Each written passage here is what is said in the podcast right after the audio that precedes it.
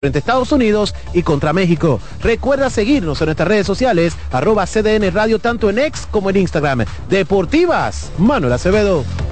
Actualízate en CDN Radio. La información a tu alcance. En CDN Radio, la hora 3 de la tarde. La sirena, más de una emoción, presentó. Aviso, nuestros precios siempre bajos en miles de productos están aquí para quedarse. No hay prisa, tómate tu tiempo. Estarán aquí todos los días. Precios bajos todos los días. Resuelto. En La Sirena, más de una emoción. A partir de este momento, por CDN Radio inicia La Expresión de la Tarde, donde usted conocerá la verdad sin comprarla. La Expresión de la Tarde.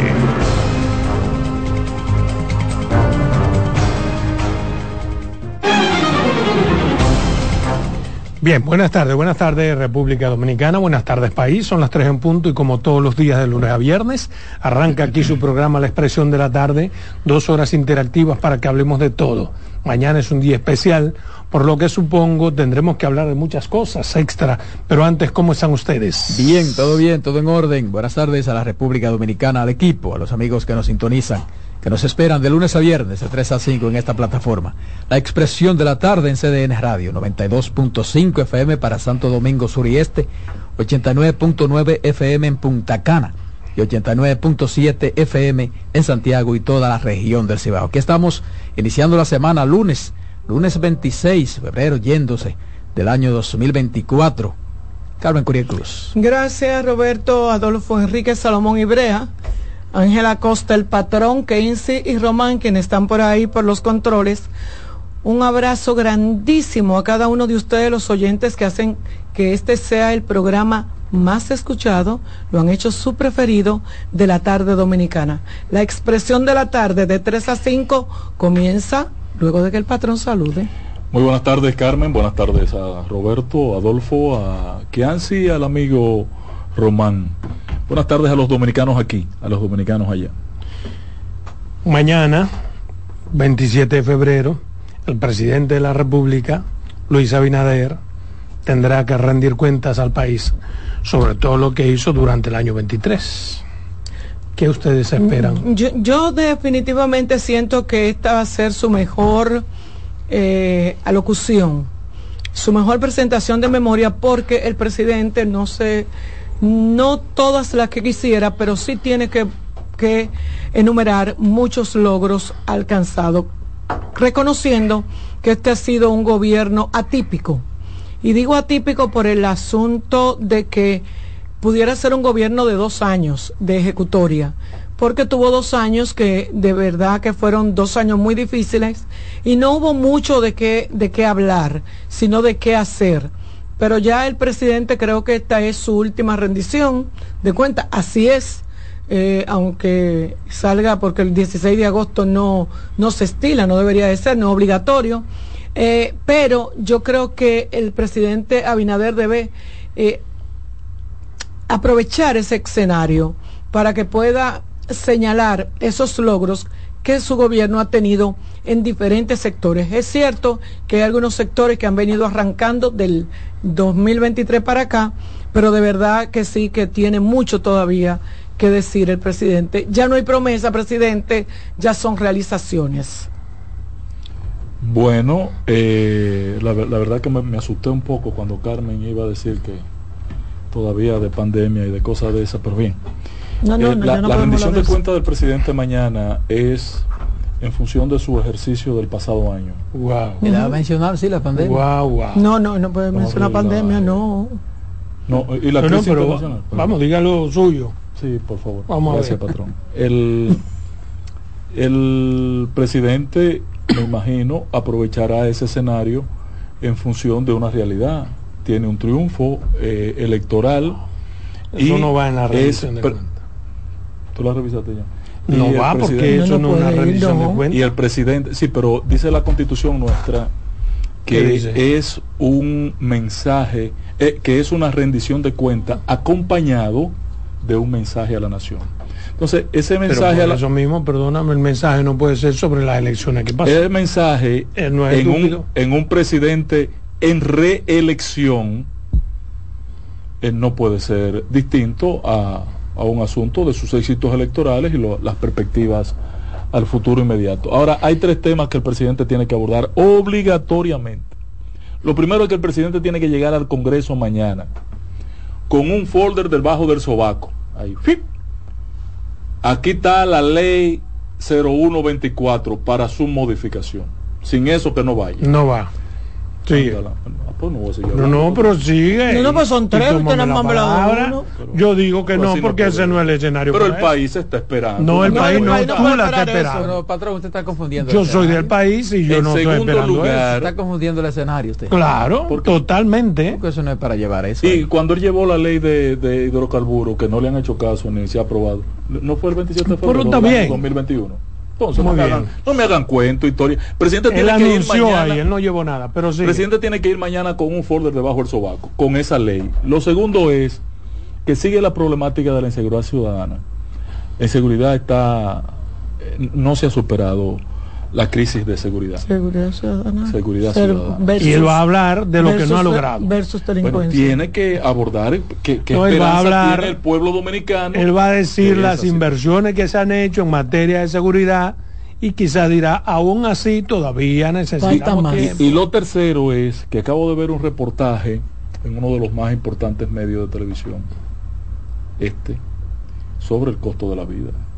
Sigue galopante la es verdad. Sí, y en, Nueva York también. Yo acabo de ver uno ahí sobre el costo de la vida mundial. Está difícil la cosa. Sí. En el mundo. En el mundo. O sea que nos vamos a agarrar de la pandemia y de lo global. No, no, no, pero así. Hace... Luis, no siga con estos asesores que tú tienes. No, no, no. ¿Y usted qué piensa? Bueno, yo pienso que la rendición de cuentas de mañana del presidente de la República se supone que es una rendición de cuentas del último año de gestión. Así es. Sin embargo, yo pienso que no va a ser así. Yo creo que va a ser un resumen de muchas cosas que ha hecho en su gobierno. Por el término del y, periodo. Porque pienso así, digo, que va a ser imposible que el presidente no haga mención de la pandemia. A la pandemia. No bueno, si hace alusión a la pandemia, lo haría en, en el tendría que hacerlo si, en el entendido tendría que hacerlo. en el entendido de que pudiera ser miren lo que mi gobierno lo que yo soñé lo que yo planeé el proyecto de gobierno que yo tenía previsto realizar no se hizo porque los primeros dos años que me tocaron tuve que enfrentar una pandemia quizás hacer una relación con la pandemia pero no, creo no se hizo. bueno buscará otra forma, pero se va, va a mencionar. Yo creo, yo creo que el presidente va a hacer lo que se estila, una rendición de cuentas sobre todo lo que él hizo, va a ser un desglose por ministerio. En materia de agua se ha hecho esto, que se ha hecho mucho. Demasiado. En materia de agricultura, la inversión durante este año ha sido esto. Fracaso agricultura. bueno, según tú, ok. En materia de, de, de, de vivienda, se han hecho 7.500 viviendas, lo va a decir. Y así, en materia de lo que tú dices que ha fracasado, la delincuencia y la criminalidad, va a decir cuál ha sido la inversión, va a mencionar la transformación que se ha hecho en la policía y lo que falta por hacer. Quizá llamará a que esperemos un poco más de tiempo. No estoy diciendo que sea justo o injusto, ¿eh? yo estoy diciendo lo que yo creo. Y eso es lo que va a hacer. No puede venir de nuevo, entiendo yo, a hablar de la pandemia ni nada de esa vaina, pues ya eso pasó. Y este año pasado no hubo pandemia. ¿Por qué? ¿Cuánto ha sido eh, eh, los 57 mil, 81 mil, millones en, la, en, energía eléctrica y aún así hay problemas con, con esa cosa. El subsidio que ha invertido en las personas, eh, la cantidad de personas que tienen seguro médico. Claro, esas son las cosas que van a Yo pienso que hay, lo que son los logros. hay un tema que el presidente, pienso yo, debe tratarlo, que tiene que ver con el asunto de los empréstitos. Yo pienso que es un buen escenario para el presidente explicar qué se ha hecho con eso. Pero, pero Ahí yo me atrevo a apostar. ¿Qué se ha hecho con qué? Que si tú sabes los préstamos, no cuentes con eso. ¿Y por qué la necesidad de los préstamos? Bueno, lo que pasa es. Porque se han cuestionado mucho, no, por pero eso, el eso hecho de que él te desglose las inversiones, para eso son los préstamos. Eh, la gente no entiende mucho de los préstamos. y el que la gente, lo que hemos podido estar trabajando en, el, en el, gobierno, en el Estado, eh, sabemos que esos préstamos no se llevan para su casa ni se lo echan en los bolsillos. La gente tiende a creer que los funcionarios tienen una, una caja fuerte en una oficina, que la abren, se lo echan los viernes, se lo vacilan y vuelven el lunes. No, para nada. La gente, esa es la concepción que la gente tiene cuando se habla de que se tomó un dinero prestado. Aquí eh, lo, que, lo que falla, nosotros tenemos que entender que lo, de lo que se basa un presupuesto es de lo que tú presumes que tú vas a, obtener a través de las instituciones recolectoras de impuestos. Pero hay una realidad. Pero hay dos años que se fueron limpios. Sí, está bien. Tú me dices, mira, mira país, eh, hemos cogido prestado 37 mil millones de dólares en estos cuatro años y ocho de esos fue en la pandemia.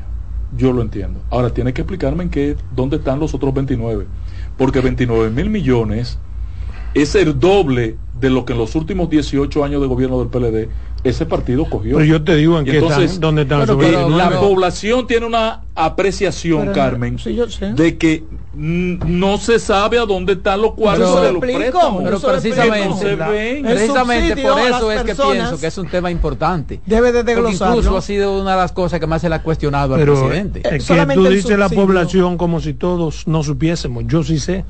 Y yo también. Tú no entiendes. No, no, yo no. Mira otra excepción. Yo, yo entiendo. Yo y, y, no es que están bien invertido, ¿eh?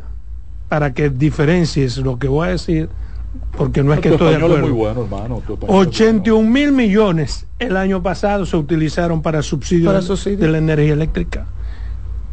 Ahí está todo el, todos los cuartos del mundo más 20 pesos para mantener una estabilidad. Y aún así, la tarifa a, no, 81 mil millones de dólares, no. Son 1.600 millones de, pesos Ese exactamente. Y como 45 mil en el subsidio a las personas en sentido general. Una preguntita, Adolfo, en ese punto, muy puntual, hermano. Cogieron 1.600 millones de dólares y lo quemaron. Sí, sí, sí, sí. Pero eso no me lo inventé yo. Quemaron. Eso es un informe del Banco Central. ¿eh? Y hay un análisis. Me voy a cortar la vena, no siga. Y, el informe sobre la macroeconomía dominicana, que te desglosa punto por punto las inversiones, los subsidios. Eso está ahí. A mí me parece alarmante. Probablemente haya que justificarlo. Por eso yo quiero decir nada más dónde está todos esos cuartos que se cogieron y para qué se cogieron. Eh, eh, eh, no es alarmante en el hecho de que el, el gobierno tuvo que verse obligado a hacerlo porque de todas formas nosotros tenemos una pérdida que es un sector que realmente donde todos los gobiernos se han quemado porque hay un problema. No tenemos apagones financieros, gracias a Dios. Hace tiempo que pasamos de ahí. Sin embargo, tenemos un problema de distribución de energía y tenemos pérdidas, pero las pérdidas tienen que ver mucho con lo que es el pago de la energía. La gente cuando oye hablar, y hay que hablárselo como platanao, mire, ¿usted sabe por qué la pérdida? Porque la gente se sigue tomando la luz y no pagándola. Y entonces las eh, distribuidoras tienen que hacer y tienen que ser subsidiadas por el gobierno para que ustedes no salgan a la calle a tirar piedra y a quemar goma por los apagones. Porque tenemos que decir una cosa, hubo, hubo apagones. Sin embargo, de un tiempo a esta parte se ha estabilizado. Sí, ¿por qué, Carmen? Se ha estabilizado porque el gobierno autorizó prender, enciendo chatarra que había en el país, están todas encendidas. Debe de ser así. Que estaban apagadas. No, no debe ser así porque el ah, costo es 1.600 millones de dólares en, si eso te da la subsidio. Pero eso no eres perdón, pero tú no eres quien debe decir que debe o no debe ser es una política macroeconómica que tienen los gobiernos que puede ser equivocada. Quizás debieron hacer lo que tú dices, pero hicieron lo que ellos quisieron. Y te leo, por ejemplo, perdóname hermano, el sector eléctrico continúa acaparando la mayor parte de los recursos estatales destinados a subsidios para mitigar la inflación. Oye, destinados para mitigar la, la, inflación se han utilizado para eso. el gobierno central transfirió 7 mil 7,015.8 millones de pesos solo en este sector. El 62.8% de los 11.175,8 millones de vengados para ese tipo de cobertura. los datos publicados por el Ministerio de Economía, Planificación y Desarrollo. Mira. El gobierno central eh, subsidió para contrarrestar la inflación del año pasado 57.3. Para la transferencia al sector eléctrico dispuso 84.761.2 millones de pesos tan solo en el año 2023. Claro, más de 1.600. O sea, ahí están los subsidios, ahí están para que los cuartos. Sí, pero espera, no, no, Adolfo, mira, eh, bajo ninguna... Que tú estés de acuerdo o no es otra cosa, yo te estoy diciendo dónde están. No, pero, pero, pero una cosa es el presupuesto de la nación. Pero mucho dinero se ha usado políticamente.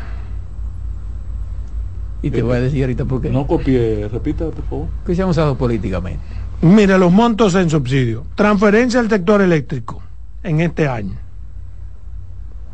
Eh, 84.761 millones, ¿no? La transferencia al programa Supérate, 46.375 millones. Sub 46.375 millones. Subsidio a los combustibles, 11.292 millones. Subsidio al transporte, 2.567 millones. Subsidio a los alimentos, 1.883 millones. Subsidio a los fertilizantes, 99 mil 999 mil punto millones. Entonces, ven ustedes. como que no llega a 140 mil millones si solamente eh, eh, eh, en, en, en, el que te dije primero son 84 mil, más el otro 41 mil, el otro 46 mil. El 80 y 80 son 160. Ven ustedes por qué le digo que ese es un tema fundamental. Claro. Ese es un tema fundamental. Tienes razón. Adolfo, no es posible decirle hay que, a nadie decirle a la gente que... yo que soy, por ejemplo, un estudioso, pero no sé ni Pero ¿cómo tú dices que no llega a 140 mil? No, no, no, porque no hay el segundo 40 mil que mencionar. Ah. Sin esos 40 mil. No, más, sacándole ese 40 mil. Y ahí está el subsidio al combustible. Sí, sí, sí, sí, Al combustible, ¿dónde está el transporte al combustible? eso todavía está pendiente de una explicación. 292 millones. Mira, Adolfo, lo, lo que yo Eso hay que eliminarlo. Lo que yo quiero explicar es lo siguiente, hermano, para que me entiendan. No es joder la paciencia, no, no. Ahora. Es lo siguiente. Uno el subsidio, los, el renglón subsidio está presupuestado en función no de tomar préstamos. No, no puede ser de tomar préstamos. Y si no hay cuarto, ¿cómo te subsidio? Pero recuerda que hay un presupuesto deficitario. Es en función de nuestros ingresos. No, no, Eso fue lo que yo hablé, pero hay dos años que no tenemos ingresos. Cuando hay un, pero nosotros tenemos patrón, casi mil tenemos, millones. Patrón, aquí empezó, mire, un billón de pesos en recaudación. No, patrón, bien, mire, pero patrón, aún así tenemos un presupuesto patrón, deficitario. Mire, aquí hay un presupuesto deficitario ese de 2008. Claro. Sí, entonces, entonces cuando tú tienes un déficit para comprar el carro y tú necesitas la otra parte, tú vas al banco. Perfecto, hermano, pero óyeme, Hay que dar respuesta a la necesidad. La respuesta, lo que critico es que la explicación al endeudamiento externo sea los subsidios. No puede ser. En la lógica de cualquier economista, por bruto y PRMista que sea, no puede ser. Bueno, pues yo oí a Fabricio puede decirme Yo oí a Magín Díaz y he oído a, ¿cómo se llama? A Andy Dawarre y ambos dicen que el gobierno se ha endeudado por tal y tal razón y de no haberlo hecho así, la cosa es peor. En segundo lugar, dos doctores en economía. En segundo lugar, yo me llevo de ellos. Sí, perfecto. yo de, no. de esos segundo lugar, doctores. Y, uno que pudiera, ¿verdad? A la, para un lado y no lo hace. En segundo lugar, Carmen dice las pérdidas. no, Carmen, las pérdidas no son solo esos 1.600 millones de dólares, más de 84 mil millones de pesos que el gobierno pagó, a las, transfirió a las EDES para subsidiar sus operaciones, que son un 44% de pérdidas de ese sector. Lo, lo, desglosamos aquí hace unos días, ¿verdad? No, no, son solamente, no son solamente la no cobranza de la energía que, que, que, sirven. Hay una energía que no se cobra, que la sirven. Ahora, ¿fruto de qué? Fruto de que no hay inversión en pérdida técnica, no hay esa red eléctrica. Usted no ha visto en estos cuatro años cambiar un cablecito es otra historia. Segundo, hay un problema. pero, eso tampoco es así. hay un problema. Ha habido mucha Usted lo verá. Hay un problema. Parece que tiene que decir. Hay un problema de eh, costo de la generación que las EDES están comprando energía más cara Claro que sí. No obstante, Punta Catalina. Y el otro es, el otro es que más de la mitad de esa pérdida es empleomanía supernumeraria que hay en las EDE. No, más de la mitad no. Ah, no. Según, no, pero búscalo ahí, hermano. No, pero además es lógico ¿Eh? que la pérdida de esa cantidad sea por, porque haya una nómina pero, pero es algo muy simple. Eh, la nómina está ahí. Y, es verdad que hay, no, pero déjame decirte, hay 176 empleados más que la anterior. Y ellos se, búscala, búscala, no me creas a mí, no me creas. Tiene derecho a dudar de mí. Pero tú la buscas y se la presentamos al país. O sea, que lo que representa por un aumento numerario de personas no pasa de 25 millones. Ah, eso lo pago yo. Exacto. Miren, Adolfo, yo quiero, yo quiero, no es el problema. Yo quiero destacar, De todas maneras, hay un fracaso ahí que el presidente debía explicarnos al término de su periodo de ¿Por qué en cuatro años hemos fracasado tan contundentemente en el No contundentemente, porque se ha bajado, pero se ha bajado apenas un 10% y eso es pírrico. ¿Se ha bajado qué? No, no, no, todo lo contrario. Él recibió una pérdida en 29, pero, está ahí. y está en 44. No, la aumentada, ahí. no, no, no, no, no, dile al que le dio esa información a Luis. con relación a, ah, mira, mira, yo, yo quería, yo quería destacar con relación a lo que muchos llaman eh, la cantidad de, de, de nombramientos o las nóminas sobrecargadas. Miren, señores, uno de los grandes, una de las grandes ventajas que tiene este país ya. Se paga más en publicidad desde, que en Desde, óyeme, desde cuando los gobiernos del PLD iniciaron, desde cuando los gobiernos del PLD iniciaron, es el tecnicismo, es el, profesionalismo que tienen los empleados públicos de este tiempo. Señores, ya un empleado público ya no es un, obrero que te dice que sabe hacer cualquier cosa y lo nombraban y ya. No, ahora tenemos técnicos que valen lo que cuestan. Entonces, el Estado lo que ha hecho es compensar eso para poder tener buenos técnicos, para tener instituciones eficientes, tiene que pagar dinero. Lo que pasa es que le han buscado otra vía a las nominillas. No, las nominillas no. Las nominillas no. Y esos son los compañeritos de la base, los que hacen bandereo y llenan guagua. Eso, eso, eso es otra cosa. Yo estoy hablando de que el Estado se ha tecnificado, se ha profesionalizado yo no sé en el más se encarga de que cuando usted manda un currículo, si usted no tiene el perfil para desempeñar el, el puesto, te rechazan. Yo no sé en cuánto terminó el periodo 2023. yo como profesional no voy a salir a, ganar 50 mil pesos. Espero que mañana el presidente cuando lo, lo, explique, lo presente, lo explique. En el año 2023, en, en, en junio del 2023, en los primeros seis meses, mitad de año, el gobierno había pagado casi 30 mil millones de pesos Oye, oye esto, Roberto, para que tú veas que no son cheles. Casi 30 mil millones de pesos en pagos de pensiones. ¿Tú sabes cuánto había sido la inversión pública en ese mismo periodo? 11 mm. mil millones de pesos. 11 mil millones de pesos. ¿Pero pensiones a quiénes? Pensiones solidarias. Que ha dado el gobierno. El gobierno ha dedicado la compra de voluntades y apoyos políticos a través de las nóminas de las pensiones. ¿Cuántas pensiones? son dos o tres millones. 30 mil millones de pesos en los primeros seis meses. El año tiene que haber terminado sobre los 60 mil. es imposible 30 mil en los Ah, pero está ahí el informe. No. Pero te lo busco. Pero no, yo quiero que tú me lo compares con la solidaria que también dio Danilo. Vámonos a comerciales. En breve seguimos con la expresión de la tarde. Estás en sintonía con CDN Radio. 92.5 FM para el Gran Santo Domingo, zona sur y este. Y 89.9 FM para Punta Cana. Para Santiago y toda la zona norte en la 89.7 FM. CDN Radio. La información a tu alcance. Jessica realizó su sueño ecoturístico con la ayuda de Expo Fomenta Pymes Van Reservas. Para ella trabajan Andresito y Julia, junto a otros habitantes de la zona. Los clientes de Jessica desean tanto aprender a surfear que Raquel llevó la escuelita que soñó a ser una hermosa realidad. Le pueden preguntar al piloto Luis Manuel, a quien le asignaron una nueva ruta de vuelo, o a Pilo, que ya sabe por dónde se le entra el agua al coco. Y Carmina hasta organiza una feria con los artesanos de la zona, en el parador que puso Virgilio. Luis Manuel, Pilo, Virgilio, Carmina, Raquel, Andrés, Julia y muchos otros se alegran porque Jessica acudió a Banreservas. Detrás de uno que avanza, hay muchos más echando hacia adelante. Banreservas, el banco de todos los dominicanos. El primer programa interactivo de deportes sigue en CDN Radio. De lunes a viernes de 5 a 7 de la tarde, un grupo de expertos responden a tus inquietudes, además de entrevistas, análisis y resultados en el único programa radial cuyo guion haces tú. La voz del fanático por CDN Radio. Contacto directo con la expresión de la tarde.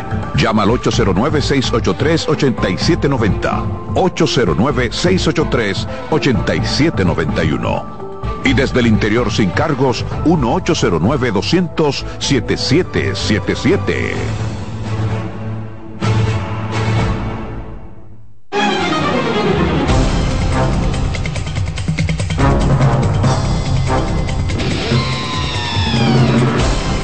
Bien, son las 3.25 minutos, continuamos aquí en su programa La Expresión de la Tarde. Yo tengo dos temitas que quiero compartir. El primero está relacionado con un match cómico que he visto durante todo el día. Nuestros políticos a veces son muy inventivos y hay un match, el match más pendejo que yo he visto entre dos importantes políticos del país. ¿A qué me refiero? Bueno, el ex vicepresidente de la República, Jaime David Fernández Mirabal, pide a Leonel Fernández que apoye al Partido de la Liberación Dominicana y a su candidato. Pero, ¿quién le sale al frente a Jaime David Fernández Mirabal? El ex vicepresidente de la República, Rafael Alburquerque, de la Fuerza del Pueblo, que pide al Partido de la Liberación Dominicana y a Jaime David, eh, él le dice que ellos están pidiendo algo y piden actuar unidos eso es lo que pide eh, el señor Ramón Rafael Alburquerque. Le contesta a Jaime David pidiendo que apoyen a Leonel Fernández y que vayan unidos. Yo creo que ambos bandos eh, actúan con una lógica desde el punto de vista de cada cual. Por lo tanto, ambos también saben que es absurdo el pedimento del uno al otro. Se me ocurrió pensar que el Tribunal Constitucional, aunque este no es un tema constitucional, y no está basado en violación de derechos fundamentales, el Tribunal Constitucional utiliza para la toma de sus decisiones cuando chocan derechos fundamentales eh, un método que se llama el método de ponderación, que consiste en poner una, en una balanza los dos derechos en pugna para ver cuál, cuál de los dos pesa más y en base a eso se toma una decisión que luego es lo que se convierte, en una sentencia ponderativa del Tribunal Constitucional. En este caso, el Partido de la Liberación Dominicana y la Fuerza del Pueblo tendrán que utilizar ese método para determinar quién apoya a quién. Si quieren echar un buen pleito de cara a las presidenciales de mayo. Pero pidiendo a sus seguidores que cada uno vote por su propio partido pero yo creo que aún votando cada uno por su propio partido juntos, no le ganan al Partido Revolucionario Moderno, aún juntos. Y mucha gente también cree lo mismo. Pero si vota cada uno por su propio partido, al menos se sabrá quién es quién. ¿Por qué yo hablo del método ponderativo? Y lo repito, aunque es un método constitucional, que es para medir el choque de dos derechos fundamentales, y aquí no hay un choque de derechos fundamentales, porque me llamó mucho la atención y creo que es perfecto porque me diría de manera justa la fuerza de un partido que tiene muchas estructuras, pero con un mal candidato, versus un partido que tiene un muy buen candidato, pero sin ninguna estructura. Y de eso se trata el método de ponderación. Son situaciones y condiciones diametralmente opuestas y en la misma proporción. Entonces, eh, yo creo que el resultado sería un empate entre estas dos fuerzas. Por tanto, La siguiente opción que tendría tanto el PLD como la Fuerza del Pueblo es participar cada uno con sus propias fuerzas, pero con dignidad y esperar los resultados con toda la dignidad que tienen que esperarlo y prepararse, preparar sus pollos, preparar los jóvenes candidatos de su partido para la próxima contienda que entonces sería en el año 2028. Mira, a mí me llama la atención que tanto el Partido de la Liberación Dominicana como la Fuerza del Público, del Pueblo, hayan utilizado a dos ex vicepresidentes de la República para que jueguen al gato y al ratón. Porque eso es un juego del gato y al ratón. Y la lectura que yo le doy a eso es que indiscutiblemente no hay, no hay otra opción de que cada quien va a ir por su lado. No hay otra. Porque yo estoy convencido de que no es verdad que eso le salió a Alburquerque. No, eso no le salió a Contestarle a Jaime David. eso fue una, una. Le va a responder uno de su mismo peso. Una Jaime Davisada. Pero, pero, pero, ¿verdad? orientado. Pero orientado. Sí, pero yo creo que tampoco están al nivel. Yo creo que Alburquerque es mucho más calmado, un tipo más, más sosegado. No te estamos Jaime David en los últimos tiempos eh, eh, como demasiado. pero, tú lo dices, por, lo por el pito o por el yaguacil. No, no, por el pito y por el comportamiento, sí. yo, pero no confunda. yo no estoy confundiendo, yo estoy equiparando el comportamiento de un Rafael Alburquerque siempre sosegado, siempre decente, siempre calmado contra un Jaime David que lo que se ha dedicado oh, a burlarse de la política. Jaime David tiene una característica, esa que tú dices, de que, de que ha tomado una actividad social, una participación en la sociedad, se tira por una jarda, con una vaina. Lo cual no es malo, ¿eh? Y que sale con un pito, se monta en un chivo, en un burro, un caballo, es un Ahora, eh, perfecto, eso es su actividad social y particular.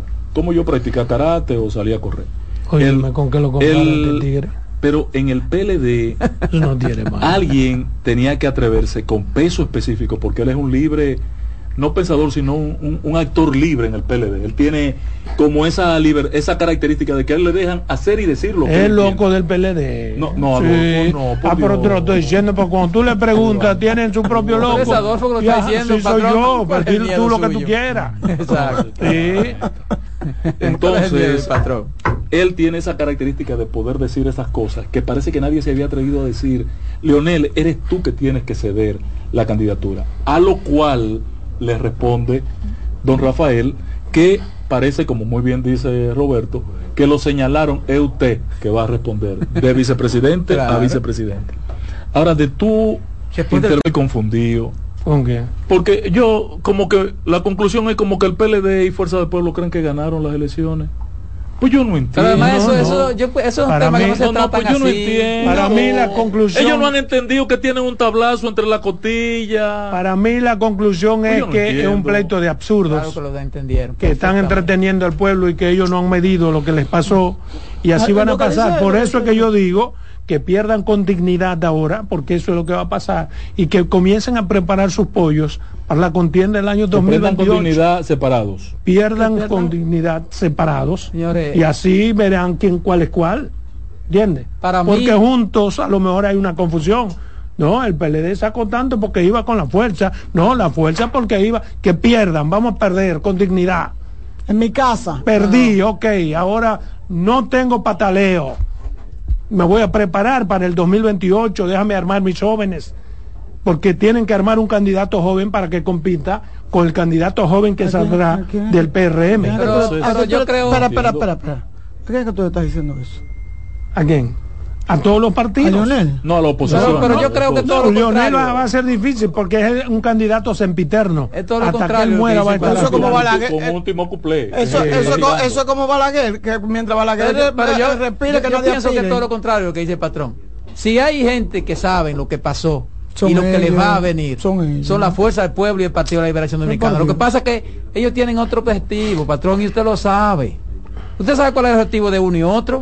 Yo en el fondo lo que veo... Me inscribo en la tesis, de, en la hipótesis de, de, Adolfo, de que van a luchar para definir quién es el más fuerte porque parece que no quedó claro en la contienda municipal. Entonces, sin embargo, cuando yo cuento los números y veo y, hice un ejercicio, yo hice la tarea de evaluar ¿Cuántos municipios se perdieron por no ponerse de acuerdo?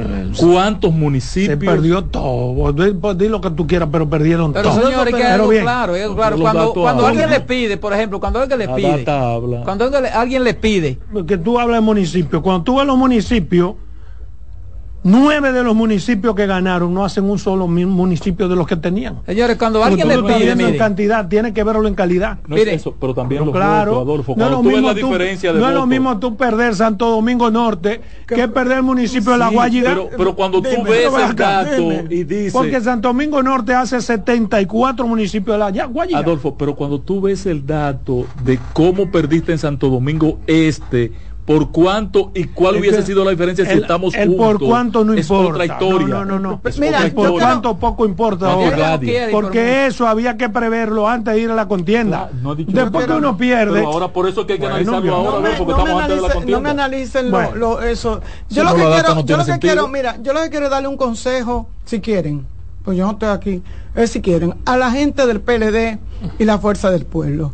No se jueguen con la segunda vuelta no sueñen con segunda vuelta. Pónganse de acuerdo ahora para la primera. Hay que, hay que pedirle que se pongan de acuerdo?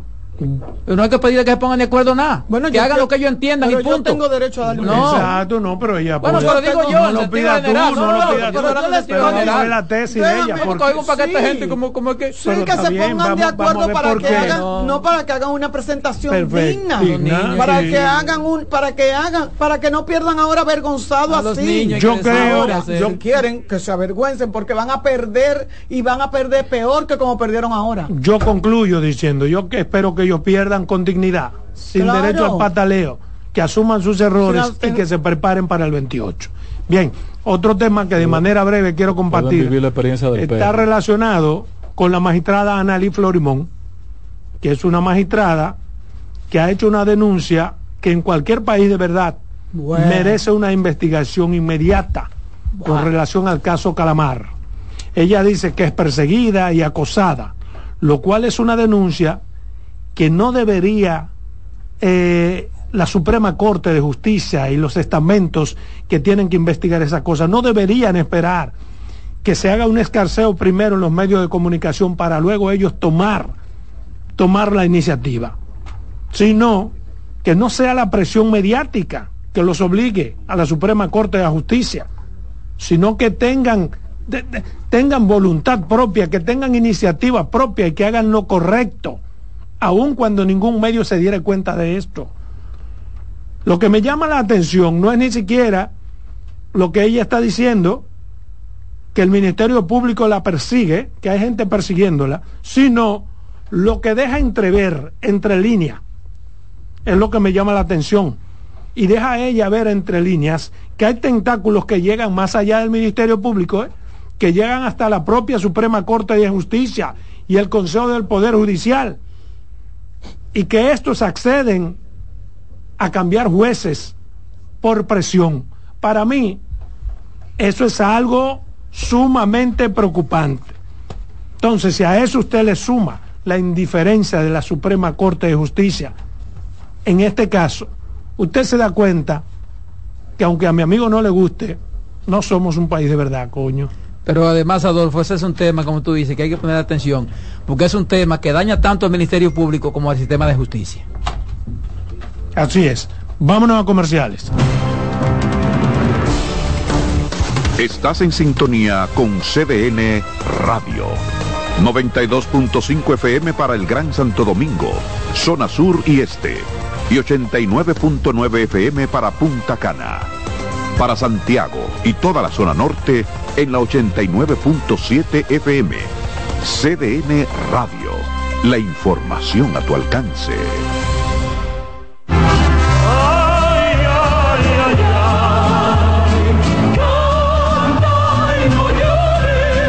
La vida pasa cantando. Canta, si aliviar quieres tu dolor. Cada domingo le invitamos a escuchar La vida pasa cantando un programa de Logomarca y CDN Radio. Para cantar canciones como esta.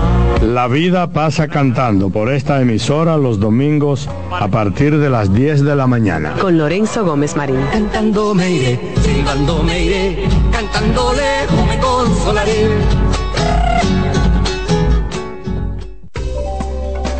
Los tiempos cambian y así nuestro país ha cambiado hacia una movilidad sostenible utilizando autos eléctricos donde de la mano de Charles Sánchez en el programa Cero Emisión Radio estaremos compartiendo todas las informaciones interesantes con un nutrido grupo de actores del sector. Cero Emisión Radio. No se lo pierda cada sábado de 3 a 4 de la tarde por esta CBN Radio. La información a tu alcance. Contacto directo con la expresión de la tarde. Llama al 809-683-8790. 809-683-8791. Y desde el interior sin cargos, 1-809-200-7777.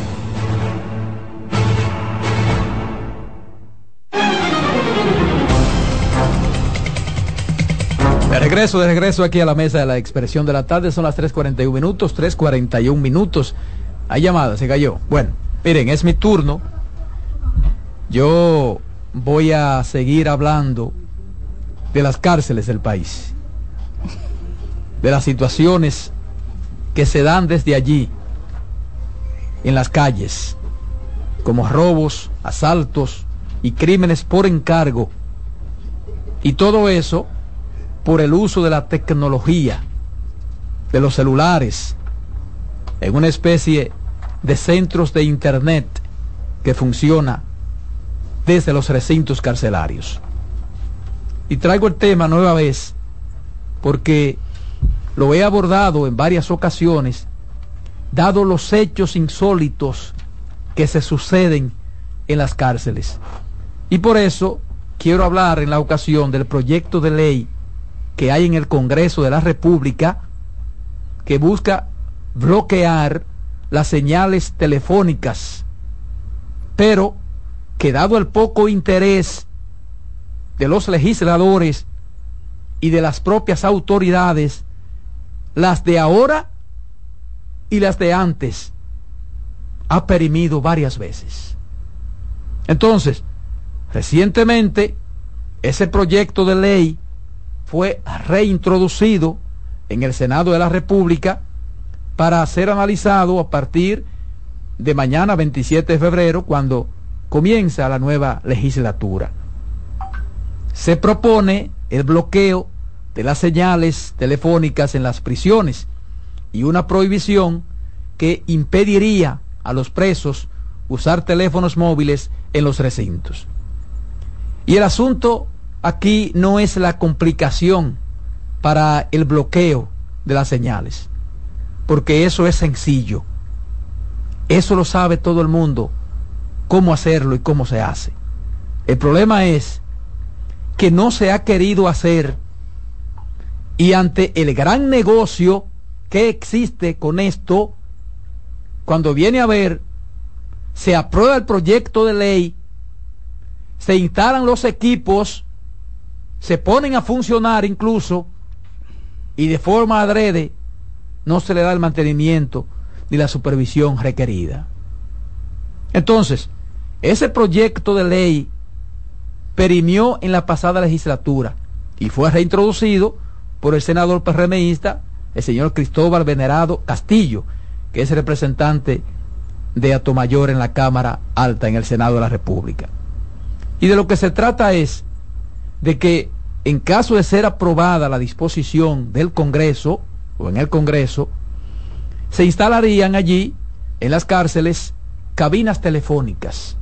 Cabinas telefónicas, de manera que los prisioneros solo tengan acceso a ese método de comunicación. Pero uno no quiere a veces pecar de pesimista. Pero como aquí puede ocurrir cualquier cosa, cualquier cosa pueden ocurrir en este país, porque hay por ahí hay por ahí muchas leyes que son letras muertas y otras que se cumplen según. Yo pienso que aquí lo más importante va a ser la real voluntad de que eso funcione. Porque cuando viene a ver esas cabinas, entonces pasan a ser otro negocio. Otro negocio para privilegiar ciertas llamadas. Porque el problema es el gran negocio, que son las cárceles del país, el gran negocio. Y si hacen estas cosas para acabar con esas, esas búsquedas, yo estoy seguro de que poca gente querrá ser parte del sistema penitenciario dominicano. Porque el atractivo es la posibilidad de salir de allí, como dice Adolfo Salomón, desparasitado hasta la quinta generación. Entonces, el asunto es que esas cabinas serían instaladas en un trabajo conjunto entre el Instituto Dominicano de las Telecomunicaciones, Indotel, y la Procuraduría General de la República. Pero el control de ellos o de esos equipos, claro está, lo tendrán las mismas autoridades que forman parte del negocio. Las mismas autoridades que forman parte del negocio. Porque aquí el gran problema es el negocio. Que de seguro, que de seguro buscarán la forma de privilegiar por un pago. De acuerdo con los argumentos del proyecto, el sistema bloqueador de telefonías se usaría como medida para combatir delitos como crímenes, tráfico de drogas y otros ilícitos que con frecuencia se organizan con el uso de teléfonos móviles desde las cárceles. Porque, como lo establece el proyecto de ley, el uso de la telefonía móvil en las cárceles constituye una amenaza contra la seguridad del Estado dominicano. Y hemos visto cómo durante los últimos meses y en periodos pasados, desde las cárceles, se han planificado secuestros, asesinatos, motines, fugas, extorsiones y amenazas, realizadas desde los teléfonos móviles a los que tienen acceso los carcelarios. Y los teléfonos no entran caminando, ni por arte de magia. Y todo eso es posible por la complicidad y el negocio que se ha montado en las cárceles, al que se suma todo el que va allí como director, como seguridad, o que tenga cualquier forma de tener algún tipo de decisión, tanto dentro como fuera de las cárceles. Entonces, mediante esa práctica, se dirige y se supervisa el microtráfico y el narcotráfico desde las cárceles. Y esos hechos se convierten y se han convertido en un atentado contra la paz y la seguridad de los ciudadanos que estamos fuera, estamos fuera de las, de las cárceles. Por eso vemos y ven ustedes que se apresa a una persona que tiene en zozobra a un barrio y los hechos continúan ocurriendo con la misma o más frecuencia. ¿Por qué? Porque esa persona sigue dirigiendo ese entramado delictivo desde las cárceles. Señores, en las cárceles se venden los celulares, en las cárceles se venden los chips, las tarjetas telefónicas y todos los recursos tecnológicos. ¿Y quiénes lo hacen? ¿Y en complicidad con quién? Entonces, aquí se dan dos cosas. Aquí se dan dos cosas. Una, que finalmente se apruebe este proyecto de ley para bloquear las señales telefónicas desde, las cárceles. Y dos, que luego las autoridades, y esa parte más importante para mí, que las autoridades competentes hagan lo que la ley manda a hacer. Y en eso pudiéramos pasarnos otro buen tiempo, sobre todo si no ocurren hechos delictivos que afecten a personas de cierta trascendencia e influencia, tanto social, económica como política. Por eso se habla precisamente de ese tema cuando ocurren hechos delictivos que llaman la atención, que llaman la atención, como fue el caso del asunto de las parábolas, el caso este de el asalto a un, a un residencial. Se habla del tema y hay que buscar una respuesta y hay que responder y hay que responder y hay que acallar y hay que sacar eso de los medios de comunicación con una respuesta muchas veces mediática sobre el tema, diciendo que van a hacer lo que saben que no van a hacer y que aunque lo hagan no lo van a cumplir. De todas maneras, vamos a ver qué pasa con este proyecto de ley que ha perimido varias veces, ha perimido varias veces, y luego entonces, si se aplican las medidas tal y como lo establece este proyecto de ley.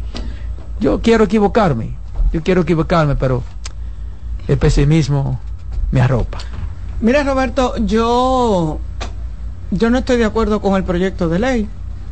Porque... Que no hay que hacer un proyecto de ley para eso, pero ya. Pero si se hace... Óyeme, me, me, adivinaste, me adivinaste el pensamiento. Yo creo que eso... La ley obliga a que sea por ley. Eh, eh, eh, la ley nueva que entró en vigencia en el 21 manda que tienen que darle 10 minutos diarios de llamada. Sí, está bien, pero para bloquear, yo, pero, para, bloquear, tiene que ser por ley. Hay que ser por ley. No se bloquea. Eso con una resolución. No se bloquea porque no se le ha dado la respuesta, la alternativa de la cabina.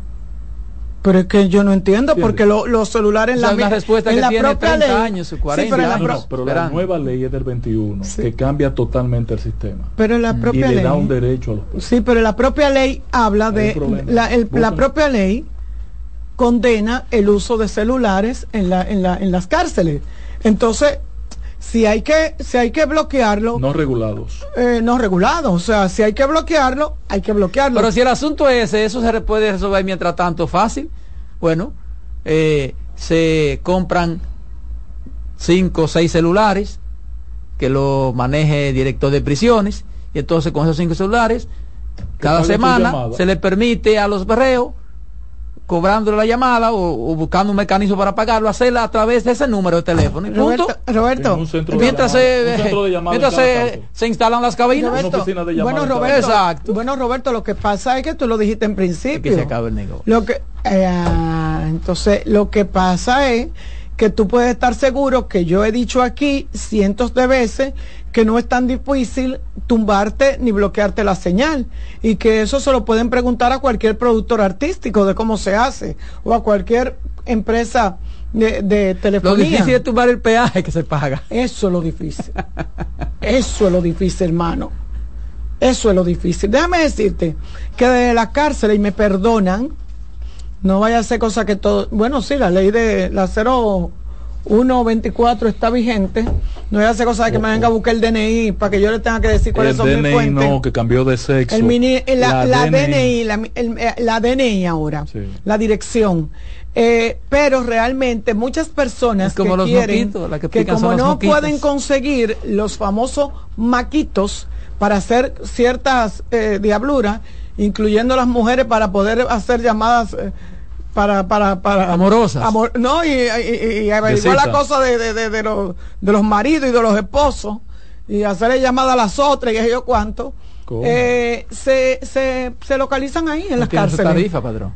Se localizan ahí en las cárceles. Porque oh. como esos chiles están prohibidos de que se vendan públicamente en los dealers, eh, mire, usted con un amigo policía que trabaja en una cárcel, usted se consigue su maco su maquito. Por los chitos se venden y la Y los, y los no, pero ya los chitos tienes que dar tu cédula y que yo cuánto. Es un chip más riguroso. Sí, claro. Sí, es un chip más riguroso. Pero lo que quería decir es, yo no sé por qué que aquí todo tiene que tener una ley, un reglamento. Cuando hay cosas que son netamente administrativas, bloquear la señal de una cárcel no es tan difícil. No es tan difícil, señores.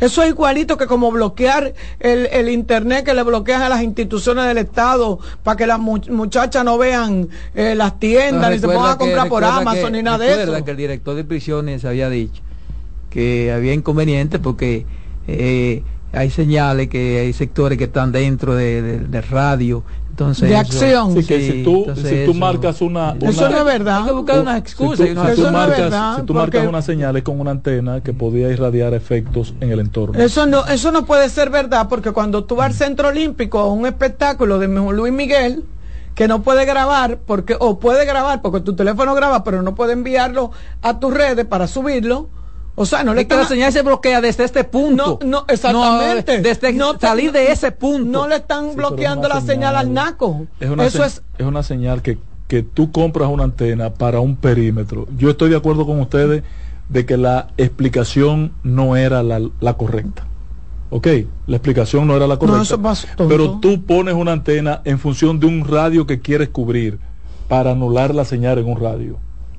Yo pongo una antena aquí y en 50 metros de distancia de ese centro. por al revés, la, antena es para, para irradiar la señal. Y también para bloquearla. Y también para bloquearla. Pero como dice Carmen, en muchísimos lugares lo hacen. Y no bloquean el sector. Lo que tú tienes que definir es qué, qué espacio quieres cubrir. Yo creo que la respuesta fue incorrecta, indiscutiblemente. Bueno.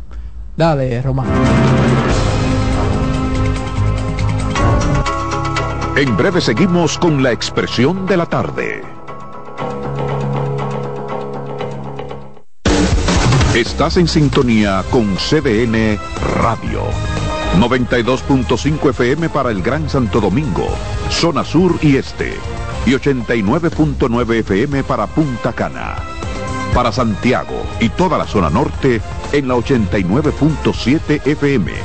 CDN Radio. La información a tu alcance.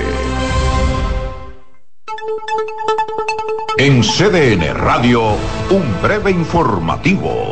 El ministro de Turismo David Collado, acompañado de la primera dama Raquel Arbaje, entregó este lunes completamente restaurada la histórica Puerta de la Misericordia en la ciudad colonial con una inversión superior a los 17 millones de pesos. En otro orden, el candidato presidencial del Partido de la Liberación Dominicana, PLD, Abel Martínez, remitió una carta al presidente de la Junta Central Electoral, Román Jaques Liranzo, con el propósito de que dicho órgano tome control y medidas tendentes a que las próximas elecciones de mayo no se vean afectadas por las mismas situaciones vividas en el pasado proceso municipal del 18 de febrero. Amplíe estas y otras informaciones en nuestra página web www.cdn.com.do. CDN Radio. Información a tu alcance.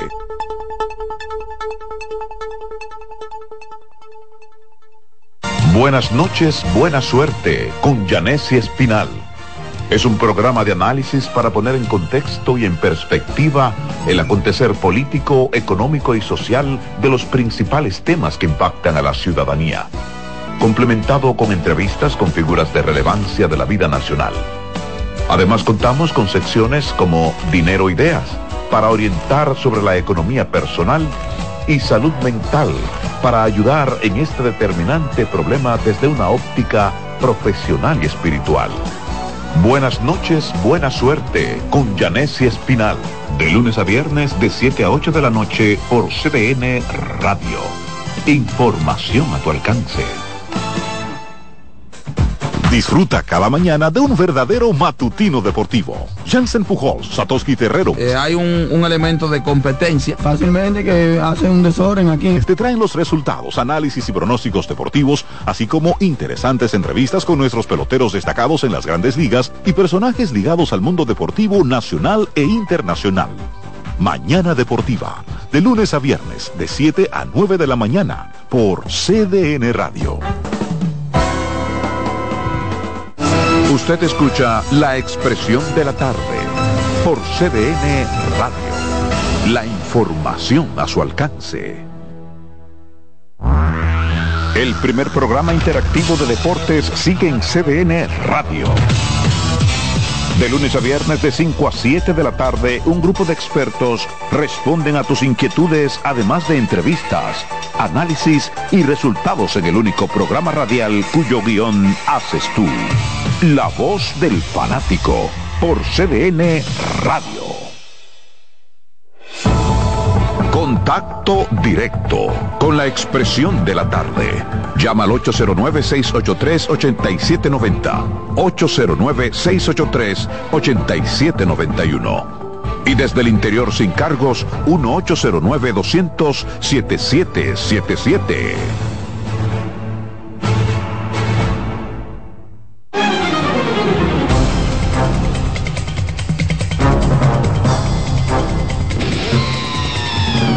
Bien, señores, seguimos aquí la expresión de la tarde, son las 4 de la tarde. 4 de la tarde. Esa llamadita ahí está, patrón, vamos a tomarla, que la gente se está activando. Buenas tardes. Buenas. Adelante, buenas tardes. ¿Cómo están? Bien. Mira, eso que ustedes hablan sobre el bloqueo de las señales. Tú sabes que las la mismas compañías telefónicas se van bloqueando una con la otra.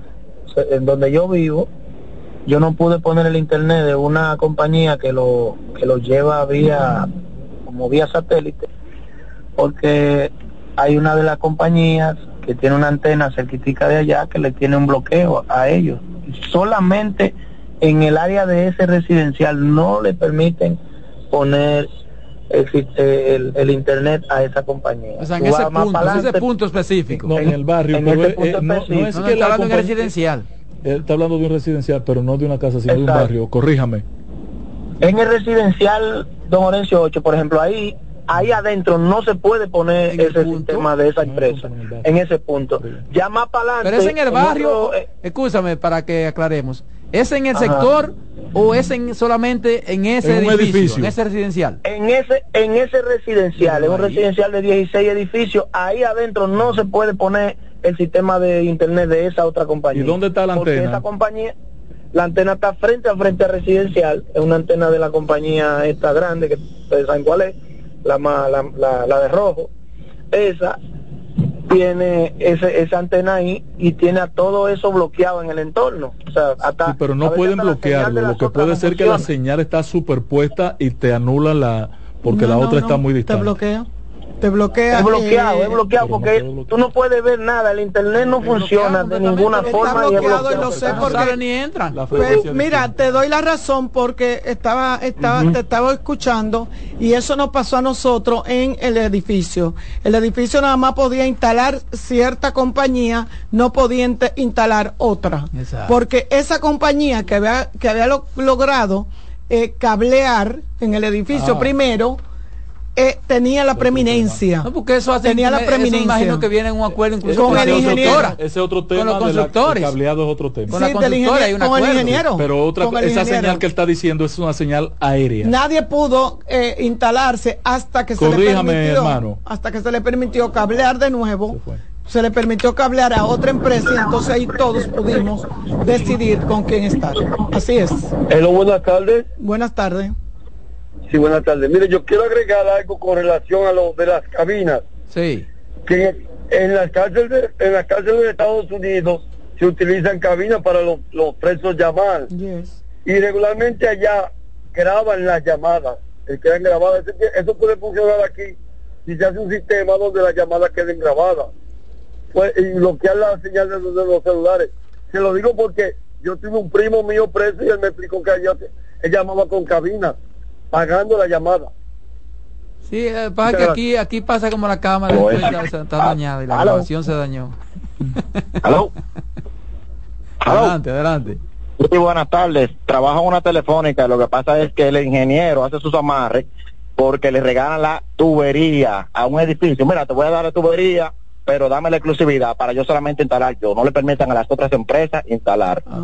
Eh, Y me pueden No ayudar tiene nada también. que ver con la antena. No, claro. Lo que pasa con la antena de la cárcel, lo que hay que tumbarla eh, y darle radio tipo antiguo para que se comuniquen los, solamente con quien quiera comunicarse militares. Pero que mientras no tomen esa antena no estamos en nada.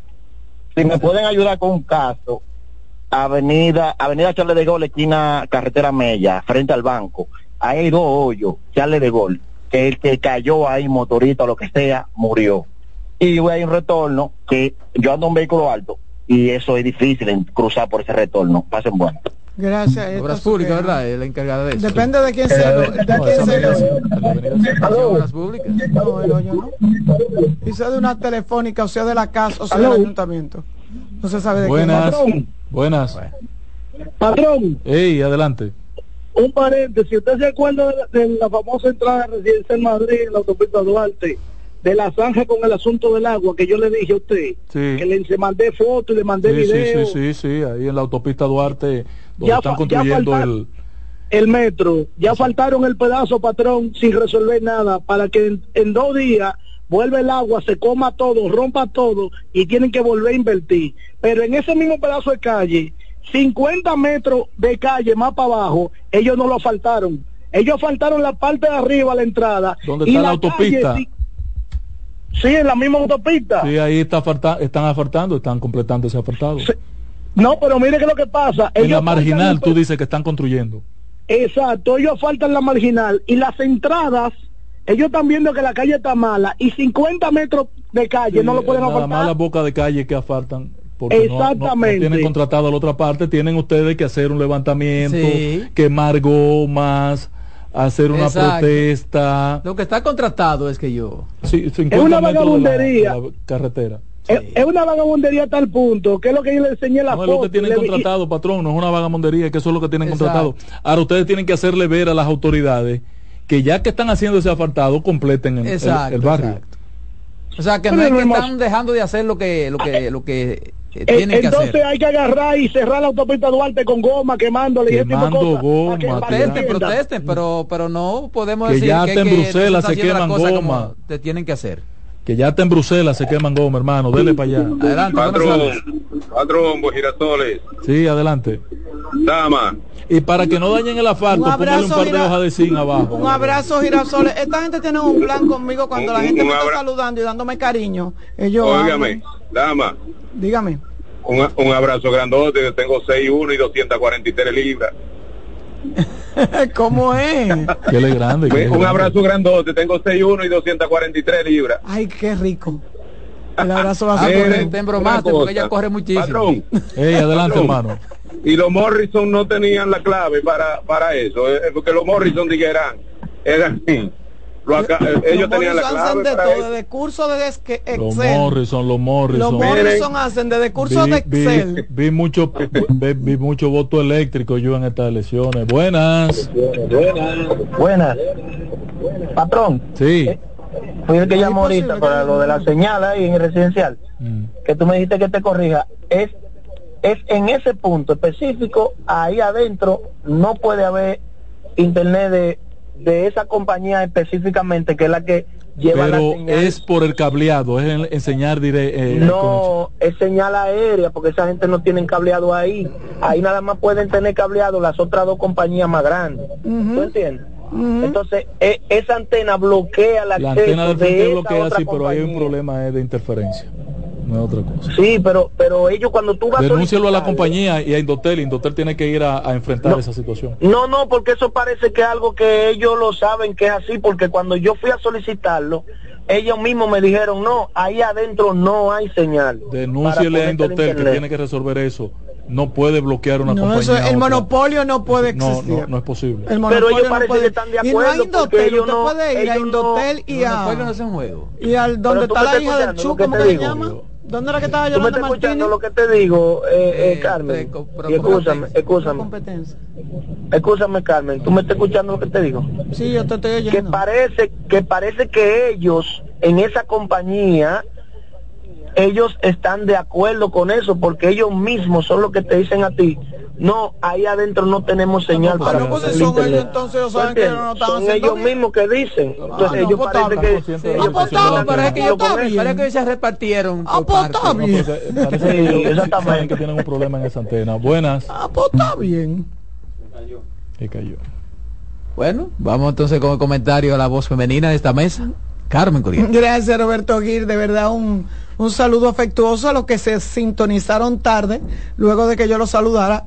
Les recuerdo que hoy estamos a 25 de febrero, Día de Nuestra a 26. Señora. A 26. Ayer 25, que era el, el, el 208 natalicio de, de, Matías, de Matías Ramón, Ramón Mella, que ahora y me, mañana es el 180 que ahora de la de, independencia ahora, nacional ahora, dominicana. Ahora entiendo muchas cosas, como que no lo había ubicado el natal, el, la celebración del natalicio y el trabucazo del 27, pero lo analicé. Lo analicé. Estábamos en celebración total.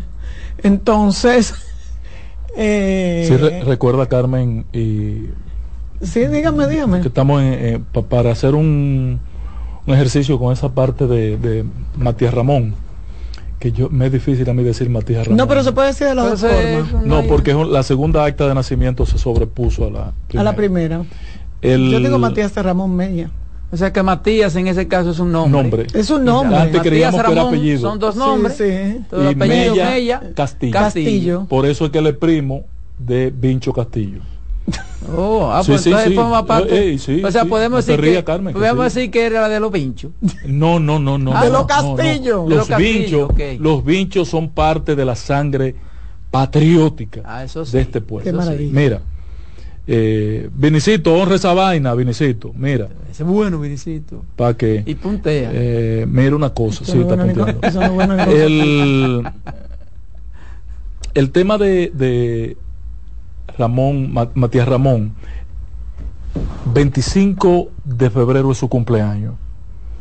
Él es el gestor de nuestro ejército Así es. y es el hombre que da el trabucazo. El 27. Y vi un acto hoy muy bonito de reinauguración, lo encabezó la primera dama, eh, doña Raquel, de la puerta de la misericordia, que es donde se da el trabucazo, sí. no es en el Mm, mm, David no fue. David Fue David, porque estaba contando. Claro, David la- era, David era que le estaba dando el 17 show. millones, creo 17 que. del préstamo de los 190 Diablo, millones de eh, dólares eh, de- el, el, el, el tengo- herrero de por casa la barata. tiempo que no paso por esa El herrero de por casa la hace más mañana. barata.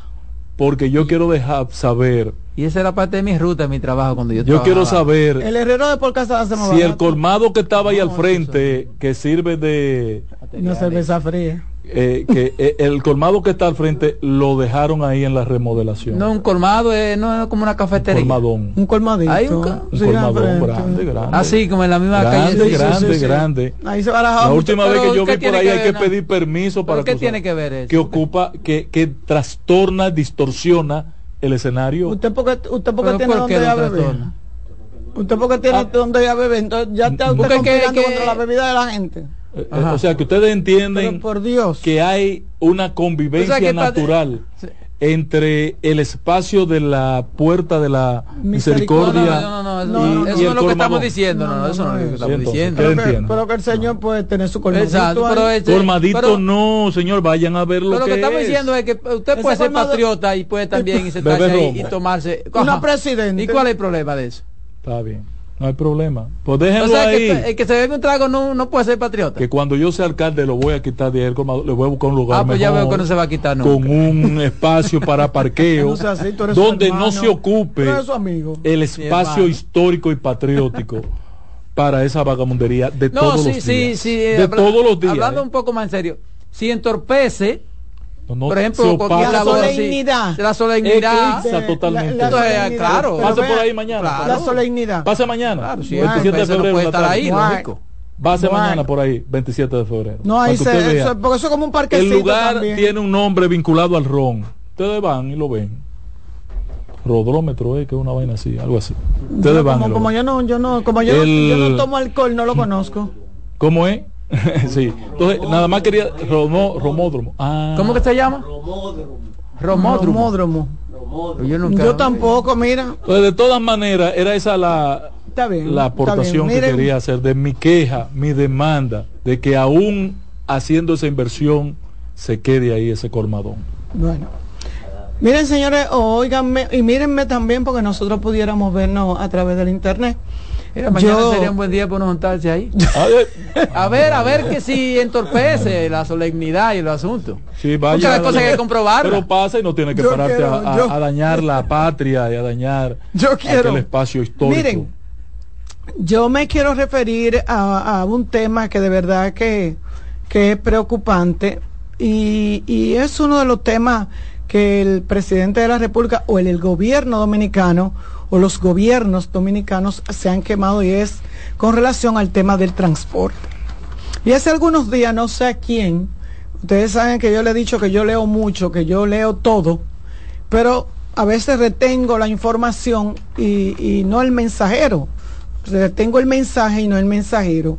Y a alguien se le ocurrió decir lo que hace mucho tiempo, o volvió a decir lo que hace mucho tiempo se viene gestando y es el hecho de poner los carros de concho a, a, a, transitar un día sí y un día no. Y yo decía en una ocasión, en un comentario, que eso lo veía yo cuando era muchacho, que lo de la, la, la capota roja era en un día y lo de la capota azul eran otro día.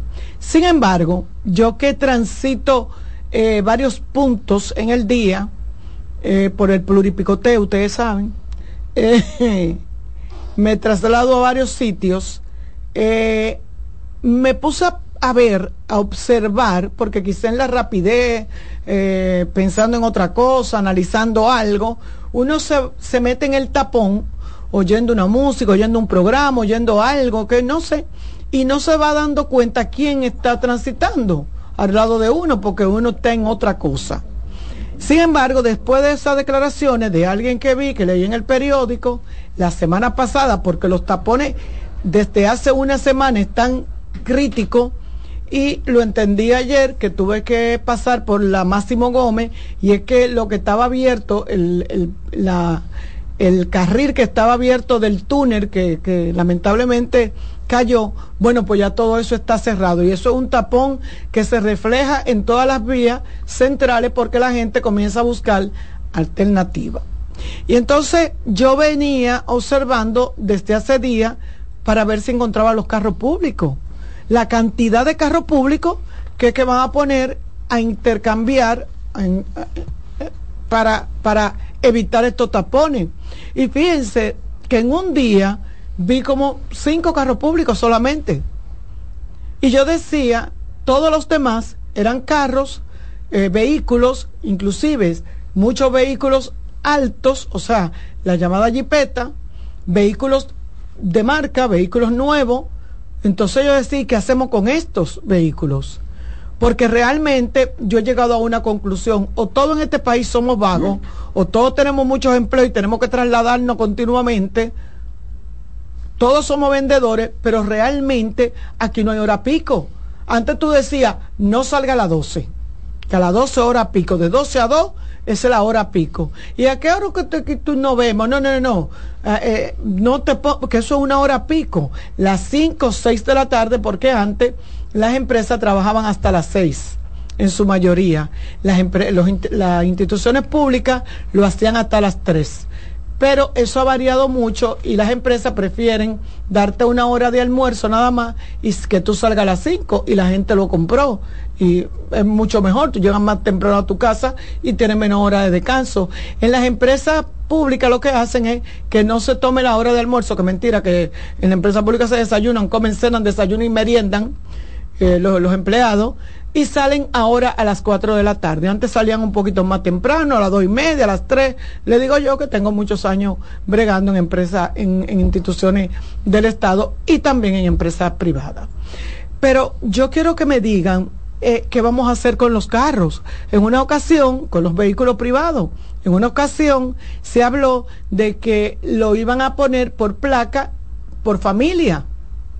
Y yo decía, yo no puedo asumir en ese entonces yo no puedo asumir el transporte, o mi esposo no podía asumir, que todavía estaba vivo, el transporte de nosotros tres, los demás, o sea, él, mis hijos y yo, para trasladarnos a las universidades, a los colegios, al trabajo mío y al trabajo de él.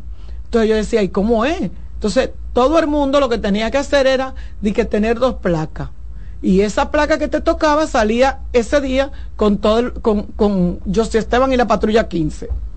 Eso se cayó porque eso es ilógico que una persona que trabaje en el, en el, por el malecón y otro que trabaje por aquí por la Kennedy, no sé, eh, o sea, no había forma de tú tenías tú que amanecer en la calle, 4 de la mañana para poder regar, como una onza. Entonces, yo siento que de verdad nadie ha asumido con tan con seriedad el caso del transporte. Señores, la gente pierde la vida en el transporte. La vida, usted comienza a trabajar desde que se levanta, a uno deberían de pagarle. Porque usted tiene, para poder estar en su trabajo a las 8 de la mañana, usted tiene que levantarse a las 5. Si usted vive en la zona oriental, usted tiene que levantarse a las 5 para entonces salir, bañarse, cambiarse, prepararse y salir antes de las seis y media, porque si a usted salió después de las seis y media, usted va a coger su rico tapón. Por ejemplo, el que trabaja, el que vive en el Gran Santo Domingo, en, Santo Domingo, debiera el sueldo ser más alto. Claro. claro. Tiene que levantarse dos horas antes. y llega dos horas después. Eh, eh, el consumo de combustible es, mayor. doble.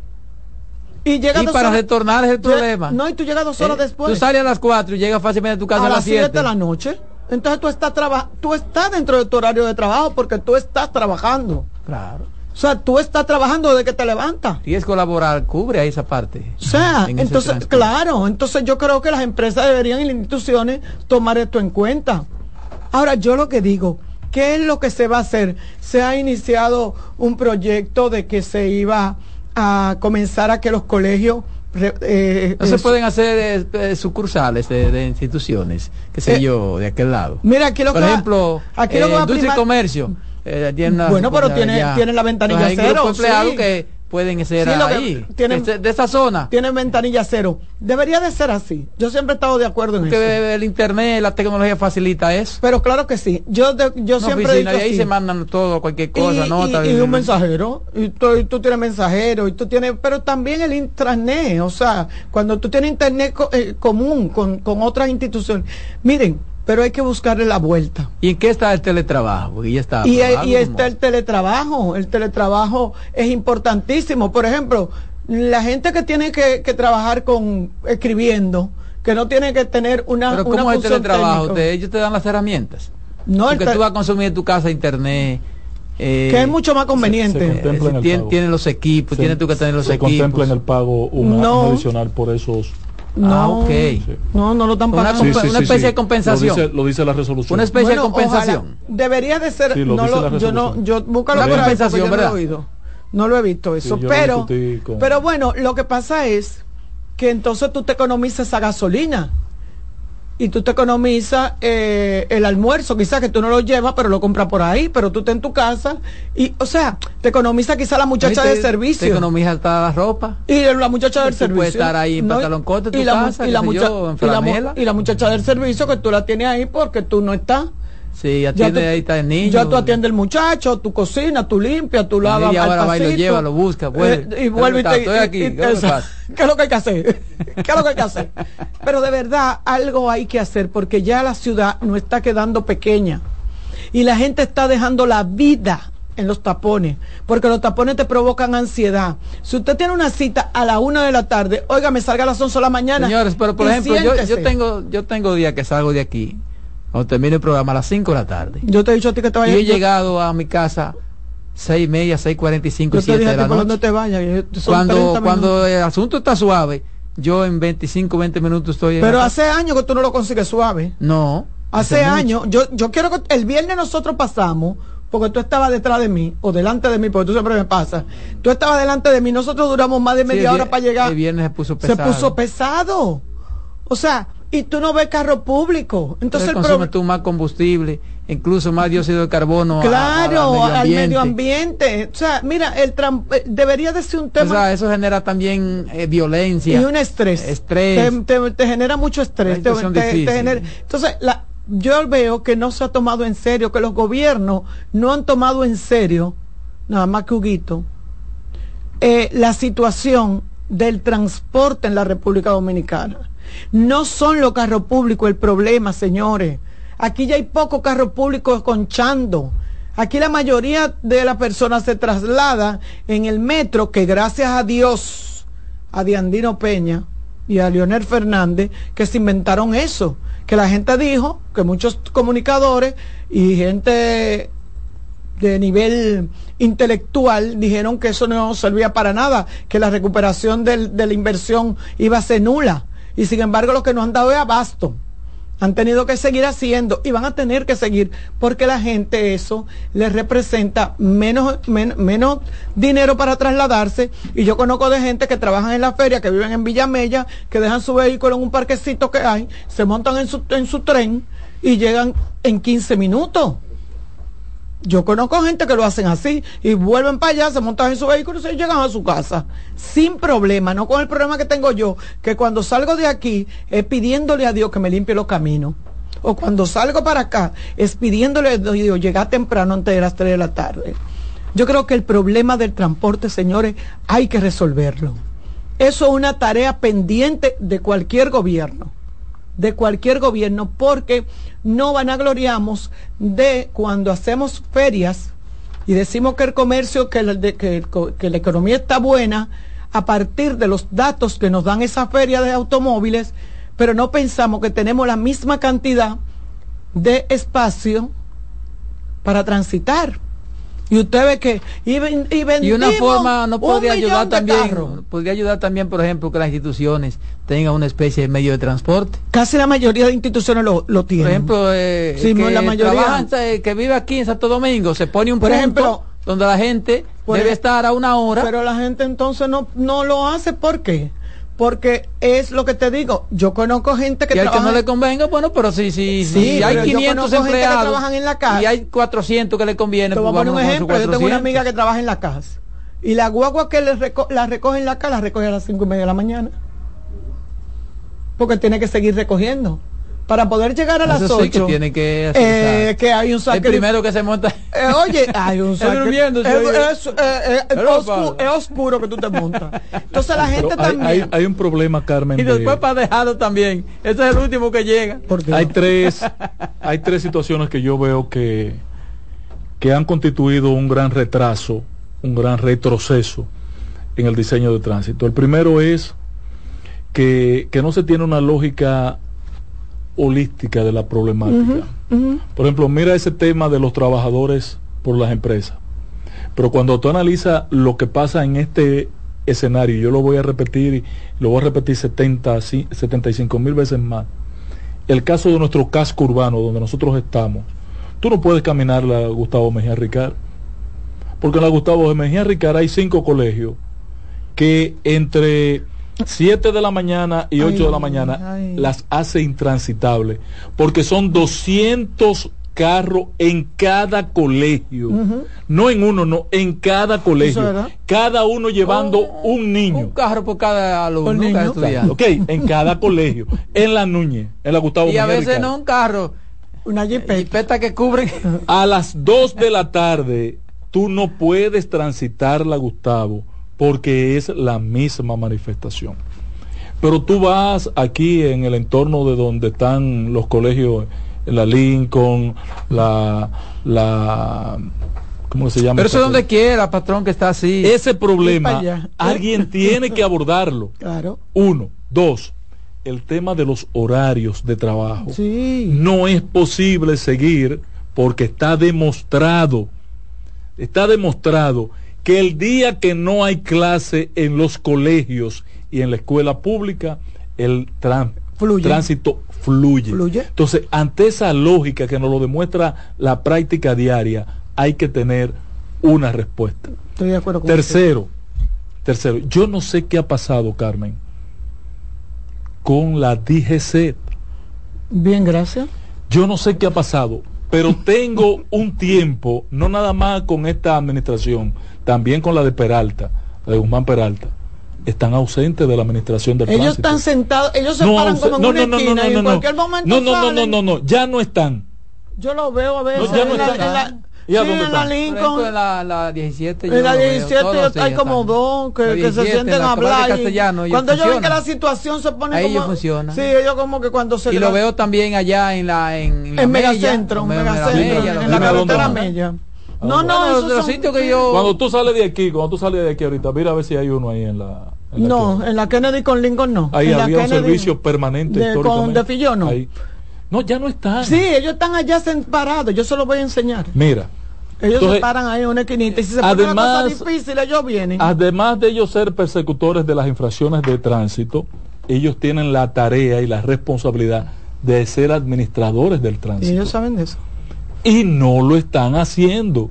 Eso es lo tercero que para mí llama la atención y a preocupación que no se esté abordando. Y lo cuarto es que aquí hay una gran cantidad de soluciones que yo no entiendo por qué no se implementan, Carmen. Soluciones puntuales. Sí, hay soluciones. Soluciones Que, que están a la vista de gente que no es ingeniero ni domina de tránsito y dice, pero ¿y por qué no se resuelve esto aquí? Mire, ¿y por qué no cierran esta calle pero, patrón, aquí hay problema que se da, porque las autoridades no son capaces de evitar, por ejemplo, que las guaguas se paren prácticamente a cruzar una calle a tomar pasajeros. Así es y hacen un tapón y cuando tú vienes pues, Ya hiciste un tapón del carajo. Eso no se puede, por ejemplo, poner esa parada, qué sé yo, eh, un poquito, 500 metros no, después. Desde que venga un DGC y se lleve trancado, no, o trancado no, que le deje una una fiscalización de 10 mil pesos al chofer cada vez que lo hace. Por ejemplo, mira por ejemplo, mira por ejemplo en la, en la, rotonda, cuando uno viene de la San Vicente, cuando uno viene por la San Vicente, por ejemplo, que va a doblar para la mella. Ellos vienen, ellos vienen aquí. Señores, se supone que esa parte de la derecha ahí debe ser tan libre para el que no va a seguir derecho por la San Vicente, por Dios. Entonces tienes que meterte en el tapón como si tú fueras a seguir derecho. Ah, pero, ve, pero no vayas lejos. Entonces hay que buscar, ahí, hay que buscar una vía de resolver eso, con un carril, qué sé yo, lo que sea. Coge la 27 de febrero. Entonces no se puede hacer eso, por Dios. Coge la 27 de febrero para que tú veas. asunto de creatividad también. Para que tú veas desastre mayúsculo en la 27 de febrero, en una vía recta que no hay que doblar para ningún lado. No. Pero allí hay un grupo de choferes que le dicen las voladoras que hacen lo que le da sus ganas. Porque ellos andan echando Atento a ello. Ellos corren, ellos, se, ellos tienen competencia. Y no hay un DGC en capacidad de fiscalizarlos. No, ellos con ellos no se meten, ellos son autónomos. esa situación alguien tiene que marcharle. Yo digo que uno está ausente la DGC y yo no sé si fue que al Intran lo cerraron. Mira, eh, yo tenía mucho que no iba a mencionar ese nombre. ¿El Intran? Sí. Pero entraron. Ah, el Intran, el Intran. No, pero realmente yo tengo mucho que no sé del Intran. Miren, señores, de verdad, uno de los temas que, que quedan pendientes y ojalá, y yo decía que ojalá eh, pudiera el gobierno que venga eh, el día ¿No será porque se consume más combustible con eso? Y tú sabes que los combustibles paga mucho impuesto. Oh. Ah, bueno, que se tiene un plan de pero no decía ahora, patrón, no venga usted, no, decía ahora. Tú muy maquiavélico. Ajá. Sí, por ejemplo, yo cuando está el tránsito despejado, llego a mi casa en 25 minutos. ¿Cuánto consumo yo de combustible ahí, patrón? Quizá un tercio de galón. Claro. Pero cuando yo me tomo hora y media y dos horas, ¿cuánto consumo de combustible? Tú, tú, eres que me convierte a mí a pensar en mal yo, no creo que sea un plan de hacer consumir combustible en demasiada gente para cobrarle más impuestos que ya de, por, de facto son caros. Cada vez que tú vayas hecho un galón de combustible, tú estás regalando al gobierno, regalándole al gobierno 150 que se invierte 150 pesos. pública. 150 pesos le regala. eso tiene retorno que da lo mismo sacártelo del bolsillo que robártelo. Eso es como un atraco sin armas. No hombre pero patrón eso vuelve de retorno en servicios en servicios ¿a dónde están los servicios? viene servicio de salud ¿a dónde? servicio un atraco autorizado un atraco autorizado desde la autoridad bueno señores vámonos a una pausa dale Román que, que el, el tema es interesante y vamos a ver qué pasa con las misma o próximas autoridades.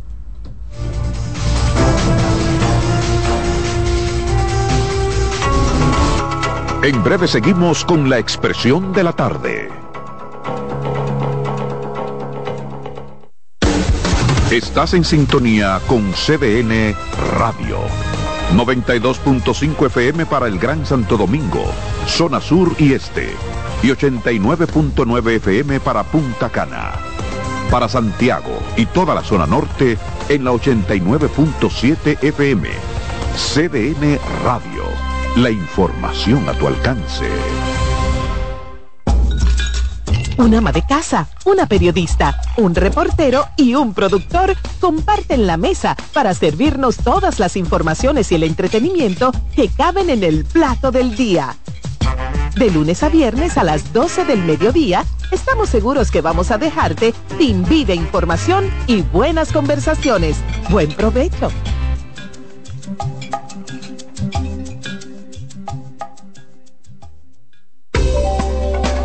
Los tiempos cambian y así nuestro país ha cambiado hacia una movilidad sostenible utilizando autos eléctricos donde de la mano de Charles Sánchez en el programa Cero Emisión Radio estaremos compartiendo todas las informaciones interesantes con un nutrido grupo de actores del sector. Cero Emisión Radio.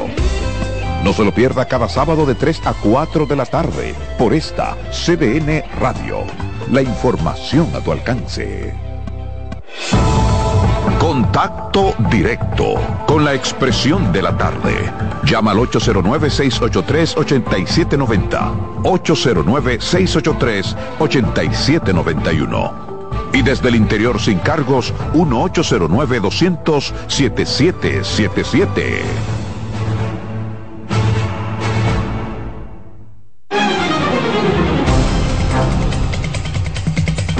Aquí estamos, aquí estamos de nuevo. La expresión de la tarde, 4.35. 4.35, patrón, ese turno, pero hay llamada, patrón. Buenas tardes. Adelante. Buenas tardes. Sí, buenas. Sí, adelante.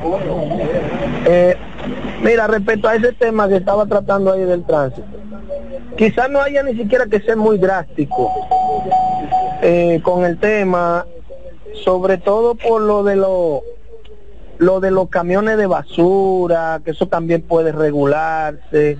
Eh, las empresas que, que son repartidoras de mercancía, que andan con esos camionzotes grandotes, a veces, por ejemplo, aquí en la zona oeste, en la Isabel Aguilar, eh, eh, que a veces son camiones de, de, de esas empresas repartidoras de cerveza y de refresco, a veces donde se paran en una esquina y ya tú sabes que todo eso quizás pudiera regular. Para una esquina que coge casi... Y los camiones de agua, y los camiones de y los camiones de agua. Y lo de la presidente, esos camiones, ay Dios Sí. Y el camión de la basura a las 5 de la tarde recogiendo basura. Ay Dios. Exactamente, no, a las 5 de la tarde no, a las 7 y 8 de la mañana, que no es el horario correcto de recoger basura. Yo pienso que eso, más que un negocio, eh, eso podría ayudar muchísimo, porque no, no es que se la cere a, la- a las empresas, sino que se haga un acuerdo con ellas para que, mira, eh, eh, vamos a, re- a recoger la basura de noche para que la gente pueda transitar en el día sin encontrarse con un camión de basura, por ejemplo aquí en, en pintura, esta zona de aquí de, de la, de la Isabel Aguiar con 27, esta zona aquí eso es terrible, aquí por ejemplo tú pasas a las 8 de la mañana y te dan hasta las ocho y media y ocho y cuarenta tú ahí metido en un tapón, porque también como ustedes dicen, los policías eh, que deberían de estar para viabilizar, por ejemplo, en ese semáforo, si una persona ya la luz cambió a amarillo y una persona va a seguir, no, pararlo.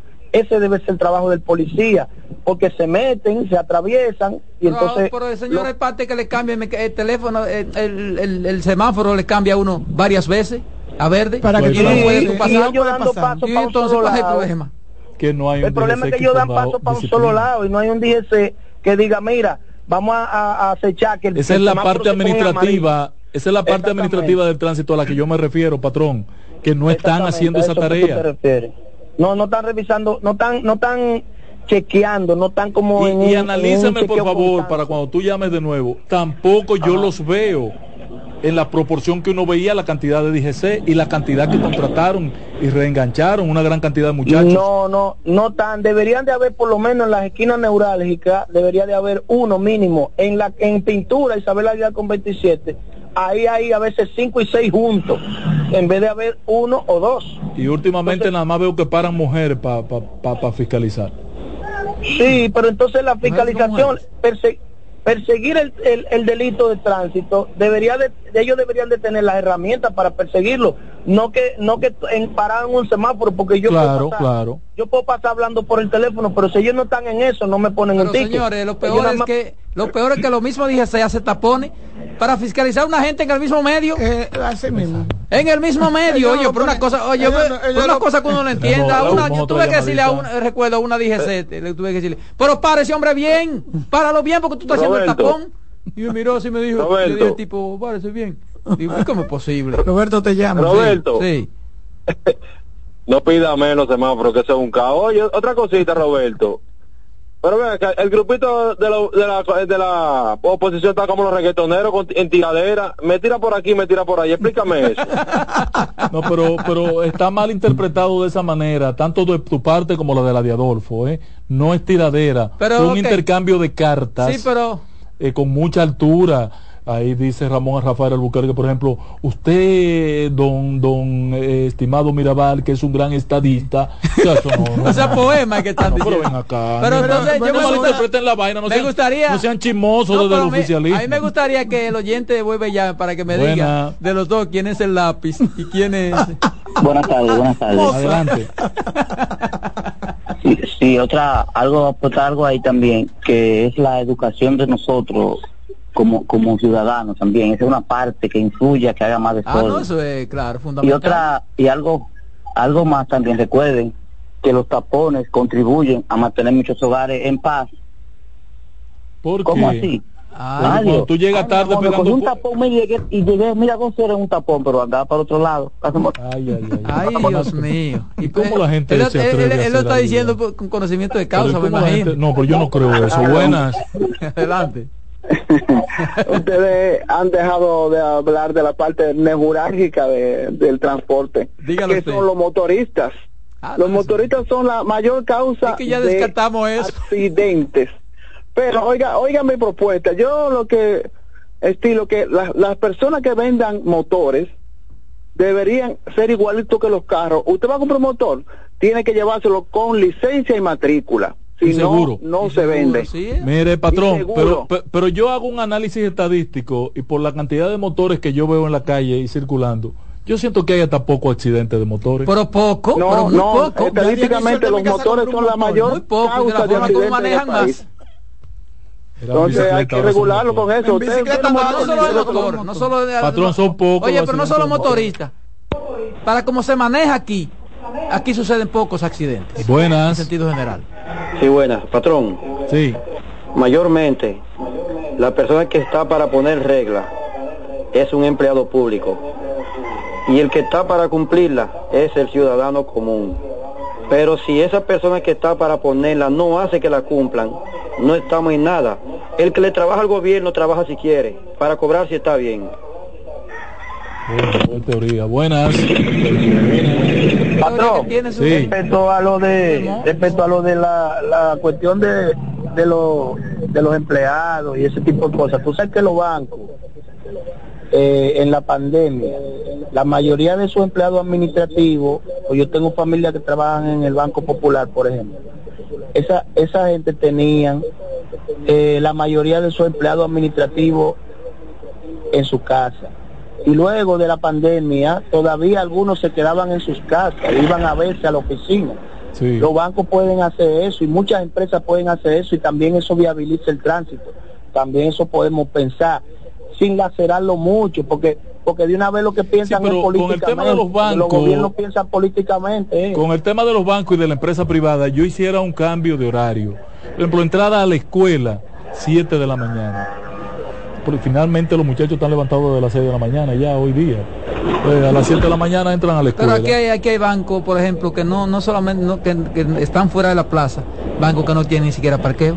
Ah, no, muchísimos, muchísimos. Entonces esas tienes- cosas tienen que irse corrigiendo también. tú tienes Entonces, se va a eh, construir una, una, una sucursal de un banco, tiene que habilitarse un parqueo. un horario, parqueo. un horario al servidor público distinto al del trabajador de la empresa privada y eso incluye el servicio bancario, hermano. Es que eso no funciona bien, patrón, porque es que esa cuestión, cuando cuando la gente salga toda junta a, ese horario de trabajo, también se van a entaponar. Es que lo que no, No, sea no, muy útil en la juntos. oficina, que se queden en la casa. Eso es más factible. Es que, es que si tú tienes un si tú tienes un contador que puede llevarse los papeles a su casa y terminarlo allá, no es lo mismo ese contador en el medio a las 8 de la mañana o a las 9. Sentado en una oficina sin hacer nada a veces. Eh, entendible. El... Aló, buenas. Buenas. Sí, patrón, pero eso es hacer los traba- eso es hacer los trabajos directamente de la casa. Eso le, sube un costo a la casa, ¿tú sabías? Sí, sí, pero yo reitero, ¿Se compensa? yo reitero que hay una disposición en el reglamento que hay que compensarle a usted costos de energía y costos ah, de servicio de señal internet. Sí, sí, porque que eso es un costo más para la casa, porque cuando uno sale de la casa, se discutió. Una paga, una paga toda la luz y todo, ¿te entiendes? hay un, hay un consumo que no que no está, pero si no se queda en la casa hay un consumo así, está casi obligado a tener su su su, su propio equipamiento. Su, no, ¿Cómo no, llama esto? No, la luz? Eh, Roberto, tiene que comprar un inversor. Claro. Tiene que comprar su inversor. Sí, una batería de inversor cuesta 10 mil pesos. Obligatoriamente que tiene inversor para 10 internet. mil pesos, mucho más, hermano. Miren, señores, eh, no sé si ustedes vieron hoy eh, la importante reunión que tuvieron en Brasil, el presidente de Brasil, Lula da Silva. Mira, escúchame, antes que tú entres tu tema. ¿Tú crees que sea verdad eso? De Lula da Silva. Biden dice que el éxito de su matrimonio es el buen sexo. De Biden. Estamos hablando en serio, Roberto. Pero la Viagra no, yo no veo por qué no pueda usarla. no, ese señor no puede usar eso.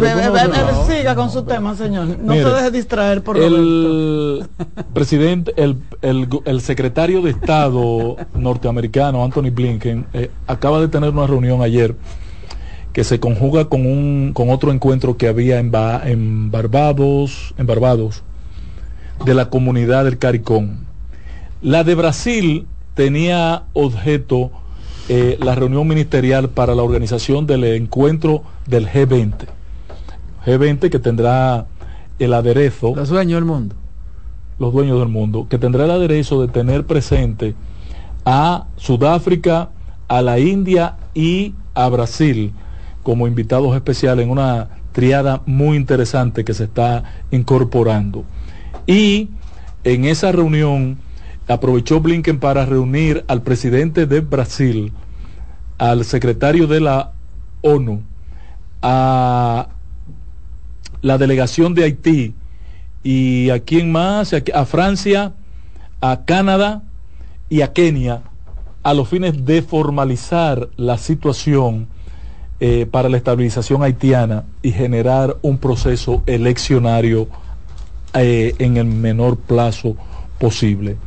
Después de esa reunión, que concomitantemente se estaba dando otra en paralelo en Bahamas, en Barbados, perdón, eh, el primer ministro haitiano, que lo veo actuar con mucha libertad, no obstante las protestas que se escenificaron. Como que no está pasando nada. Sigue actuando, como que no está pasando nada. y sigue actuando como si él es un presidente reelecto. pues tiene el apoyo. Reelecto, eh, que, que acaban de pasar unas elecciones y le reeligieron presidente primer ministro partió para Kenia para desarrollar un encuentro de aproximación para que la misión internacional eh, se materialice en Haití. Esa es una muy buena, muy buena, muy buena noticia para los haitianos y para nosotros. Hablando de Haití, yo cuando, cuando leí la información rápidamente que decía eh, ministro de Haití visita Kenia, yo pensaba que era su esposa. Una esposa. Una, una novia. Sí. Mira, no visita a Kenia, pero no, no, no. para... Mira, el, eh, hablando de Haití, para cerrar ese puntico, eh, ojalá y el presidente mañana no aborde el tema haitiano, porque ya todo lo de Haití está más que dicho, y a mí me luce a veces que el, el asunto haitiano es parece una naranja. creo que ese tema una naranja que ya no tiene agrio, que ya no tiene jugo, que no lo exploten más. A menos que no se vaya a trazar algún No, no, no hay nada que no, hay, nada que abordar. No hay, nada que abordar. Eso es como el caso de de la de la pandemia que Carmen quiere que lo aborden. No, no, no. No hablen de esa vaina. No, yo no dije que quería que lo hablaran. Yo dije que no lo iban a abordar yo dije que lo va a mencionar. es Roberto que, lo va a ah, mencionar. claro, porque para traer a colación unas cosas con otras. Segundo. Usted verá. Eh, yo quisiera que el tema que Adolfo planteó en el introito, eh, que como jurista uno le presta atención, lo escucha, coño, está en la boca de un jurista este tema, no se quede en...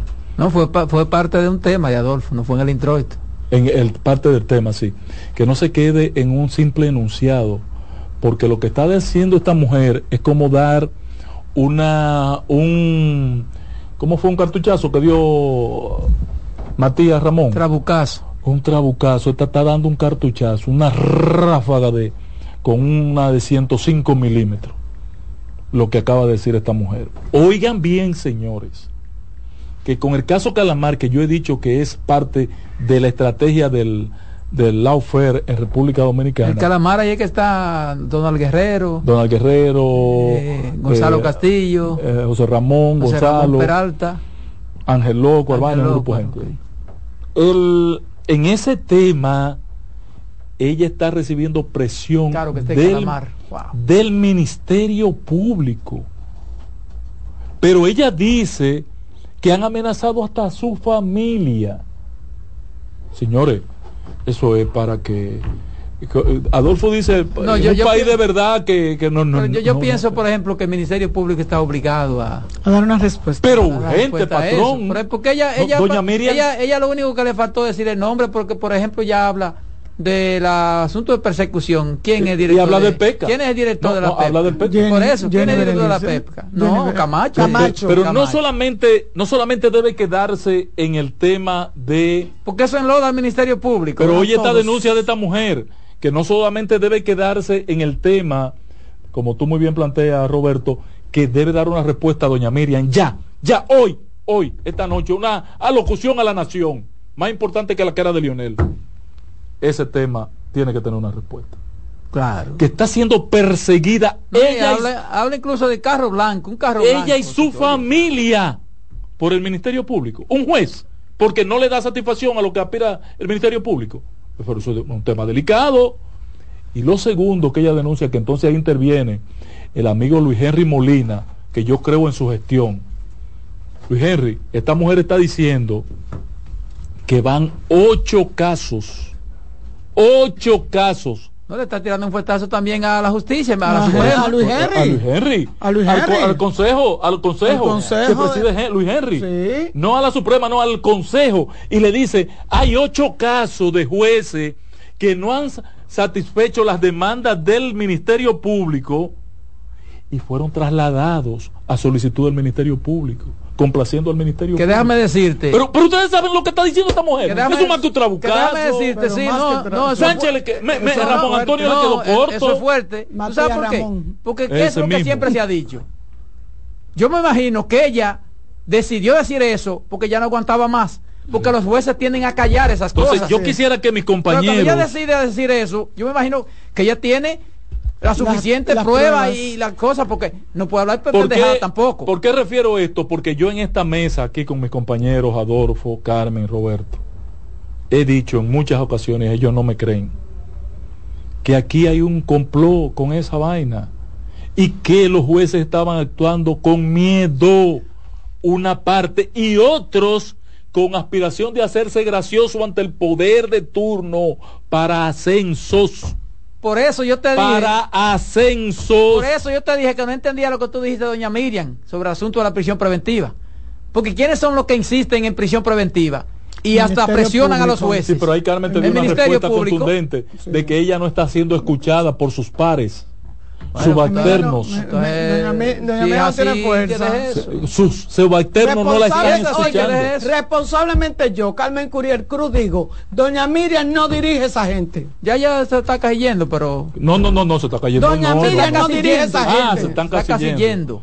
Bueno, ella, que- ellos. ella dijo, no ella, Miriam, porque Ella, ella va a ella salir de eso, está pero, Dios. pero lo denunciado por esta mujer no se puede quedar en, en los periódicos. No. No se Bueno, puede quedar en los bueno. periódicos. Y eh, me lució Además una cosa, una hasta cosa. impotente la Además pobre una joven. cosa, oye, oye, una Yo cosa. la sentí sin apoyo. Oye la lectura que le doy yo a eso. Eso que doy la respuesta, ¿sabes por qué? Porque yo me imagino que esa jueza tiene que tener un accionar muy pulcro. Porque no es verdad que una jueza o un juez que esté contaminado Se se, va a poner a hacer tipo de denuncia Para que para comiencen a sacar de todas las los cositas. trapitos. Porque el que la Tú tiene se la sacan porque se la sacan. La Tú lo cosa. sabes. ¿Verdad Entonces, que sí? entonces, ese otro Exacto. o sea, porque ella sabe ella lo que, que se se- está, ella ella que sabe se lo que- arriesgó. ella sabe lo que se está exponiendo. Pienso que la gestión de Luis Henry tiene una prueba en este ¿De caso fuego? hoy. Y la gestión de Miriam, que más que fiscal es juez, que más que fiscal es juez, tiene una gran oportunidad de reivindicar su gestión. Por eso que te dije que eso le echan cubo de aquella cosa, tanto al Ministerio Público como, a la justicia. Ah, claro que sí. Entonces hay que, hay que dar una respuesta. Terminamos, señores, por hoy. Mañana la independencia nacional dominicana, 180 aniversario, ¿verdad? 180, 180 aniversario. 180 aniversario. la dominicanidad. A escuchar eh, la rendición de cuentas del presidente de la República, rendir el culto a los a nuestros héroes. Y nosotros estaremos aquí el miércoles si Dios lo permite. ¿Y no vamos a trabajar mañana? ¿Y cómo? Venga usted, yo mañana estaré en una diligencia personal. la voz del fanático en breve. Usted escucha la expresión de la tarde por CDN Radio. La información a su alcance. Hasta aquí por CDN Radio, la expresión de la tarde.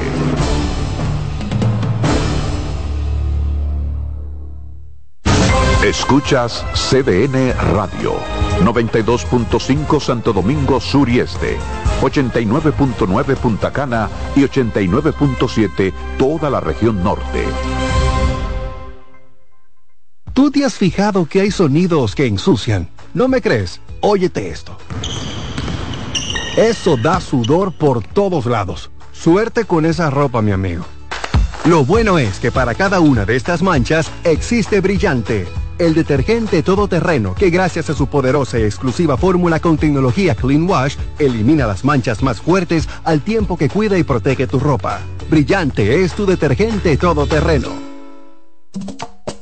Somos una mezcla de colores bellos, rojo, azul y blanco, indio, blanco y negro. Y cuando me preguntan que de dónde vengo, me sale el orgullo y digo, soy dominicano hasta la taza. Que nos una más que el orgullo que llevamos, tomando mi café Santo Domingo, pues soy dominicano hasta la taza. No hay nada que nos identifique más como dominicanos que nuestro café Santo Domingo. Tomando mi café Santo Domingo, pues soy dominicano hasta la taza. Para que tus hijos no pierdan el ritmo, para que tu reina no se quede atrás, para que sigan tirando pa'lante. Recibe tu bono a mil por la educación de mil pesos por estudiante vía código SMS a través de remesas Banreservas que podrás canjear en cualquiera de sus oficinas comerciales y que tus niños reciban el empujón que necesitan para terminar este año escolar como estrellas. Más información en bonoamil.gov.do. Ministerio de Educación de la República Dominicana. César Suárez Pisano se enorgullece en presentar por primera vez en el país Lucero y Mijares. Mijares y Lucero. Lucero y Mijares, dos de los más grandes, exitosos y populares artistas mexicanos en un espectáculo lleno de pasión, amor, desamor, con una energía explosiva y siempre amigos. Sábado 6 de abril, Sala Carlos Piantini del Teatro Nacional, 8.30 de la noche. Boletas a la venta ya. Huepa Tickets, Supermercados Nacional y Jumbo. Invita CDN. Punta Cana Resort celebra la sexta edición del Corales Punta Cana Championship, torneo oficial del PGA Tour en la República Dominicana. No te pierdas la próxima edición del 15 al 21 de abril en el campo de golf Corales, donde jugadores profesionales compiten para acumular puntos hacia la FedEx Cup en un impresionante campo frente al mar. Este evento será nuevamente un éxito inolvidable tanto para aficionados como para jugadores, así que no te lo pierdas. Para más información visita puntacana.com. La sirena, más de una emoción, presenta. En CDN Radio, un breve informativo. Hola, ¿qué tal amigos? Soy Félix Victorino. En La Vega, el candidato a diputado por el PRM, José Luis Andriu, denunció que desconocidos están sustrayendo todas las vallas publicitarias que tienen toda la zona en la circunscripción número uno. Detalles de estas informaciones en cdn.com.do. CDN Radio. Información a tu alcance. La sirena, más de una emoción, presentó. Aviso, nuestros precios siempre bajos en miles de productos están aquí para quedarse. No hay prisa, tómate tu tiempo. Estarán aquí todos los días. Precios bajos todos los días. Resuelto. En La Sirena, más de una emoción. Consultando con Ana Simón. Un contacto diario de orientación que llega justo donde se necesita. Estaré yo dispuesta a seguir con esa relación donde siento que no soy feliz, no recibo nada. Fíjate, él no es el único culpable, los dos son culpables. Y tú dirás, pero Ana, ¿pero por qué? Porque tú lo has tolerado. Consultando con Ana Simón. Yo tengo una relación de cuatro años con un hombre casado. Eh, al año de eso, eh, yo descubrí que él tenía una mujer, aparte de su esposa, con un hijo. ¿Y qué tú esperas? Cuéntame, ¿qué tú, qué tú buscas en esa relación, mi vida? Consultando con Ana Simón. Cobertura efectiva para escucharte donde quiera que estés. Eh, es el programa de Ana Simón, ¿verdad? Sí, estás en el aire. Eh, mire, le hablo desde, desde los Estados Unidos. La ruptura mía con mi pareja fue debido a las redes sociales. Como que, ay, Dios mío. Entonces ahí es donde yo vengo y entonces siento que el programa de hoy me identifica mucho. Siempre yo le he dicho a las personas que si van de nuevo a involucrarse con una ex, es sentarse y a conversar las razones por las cuales nosotros nos dejamos, sin buscar culpables.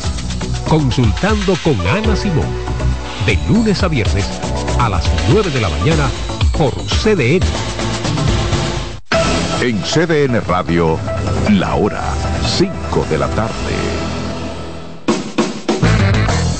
Desde ahora y hasta las 7 de la noche se escucha tu voz y un equipo de expertos comenta y analiza todo lo relacionado al mundo de los deportes. La voz del fanático. El primero interactivo de deportes y el más entretenido. La voz del fanático por CDN Radio.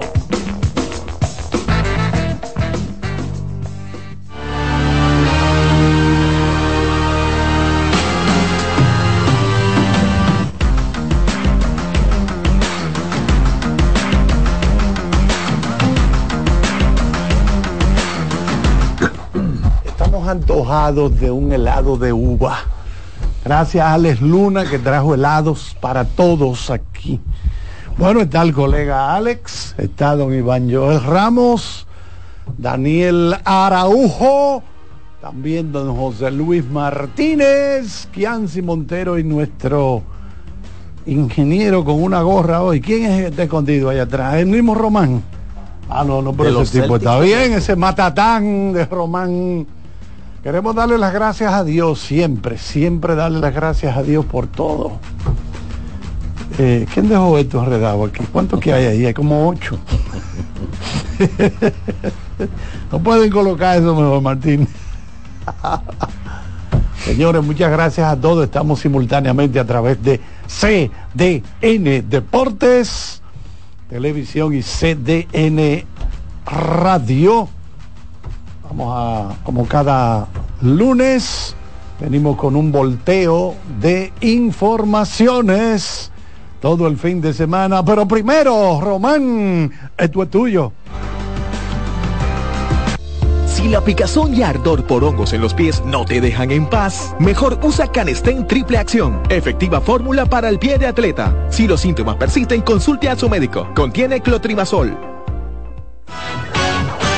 Realice los pagos de los servicios e impuestos de su empresa utilizando las plataformas digitales BHD sin necesidad de moverse de su oficina de forma fácil, eficiente y segura. Además, reciba notificaciones que le recuerden las fechas de pago importantes en el año. Con pago de servicios e impuestos, usted también puede hacerlo fácil. Descargue Móvil Banking Empresarial BHD desde su tienda de aplicaciones. El banco como yo quiero. Banco BHD, el futuro que quieres. Seguimos con La voz del fanático.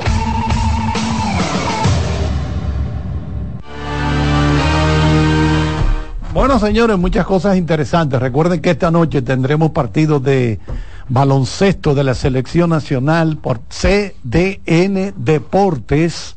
Imagino que la transmisión arrancará eso de las 10 con el preview. ¿No es así, profesor Ramos? Sí, por el cambio de de horario también. Hay que recordar que el partido es en México, en, México City, ¿verdad? Y entonces, pues hay un cambio con relación a República Dominicana. Lo importante es que el partido lo van a poder ver por CDN Deportes, al igual que el, el partido que se celebró aquí, que el que no fue al Palacio, pues pudo verlo por eh, televisión, la victoria de República Dominicana ante un equipo de México que eh, viajó y digamos que con lo que tenía.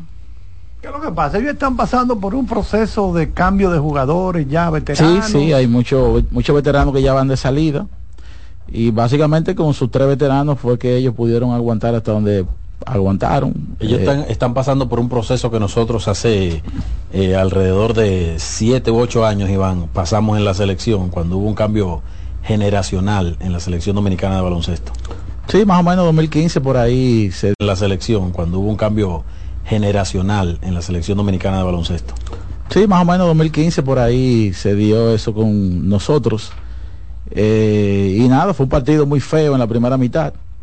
Eh, muchas individualidades, muchas, eh, pues, digamos que el talento individual de, de gente como Jim Montero, pues, que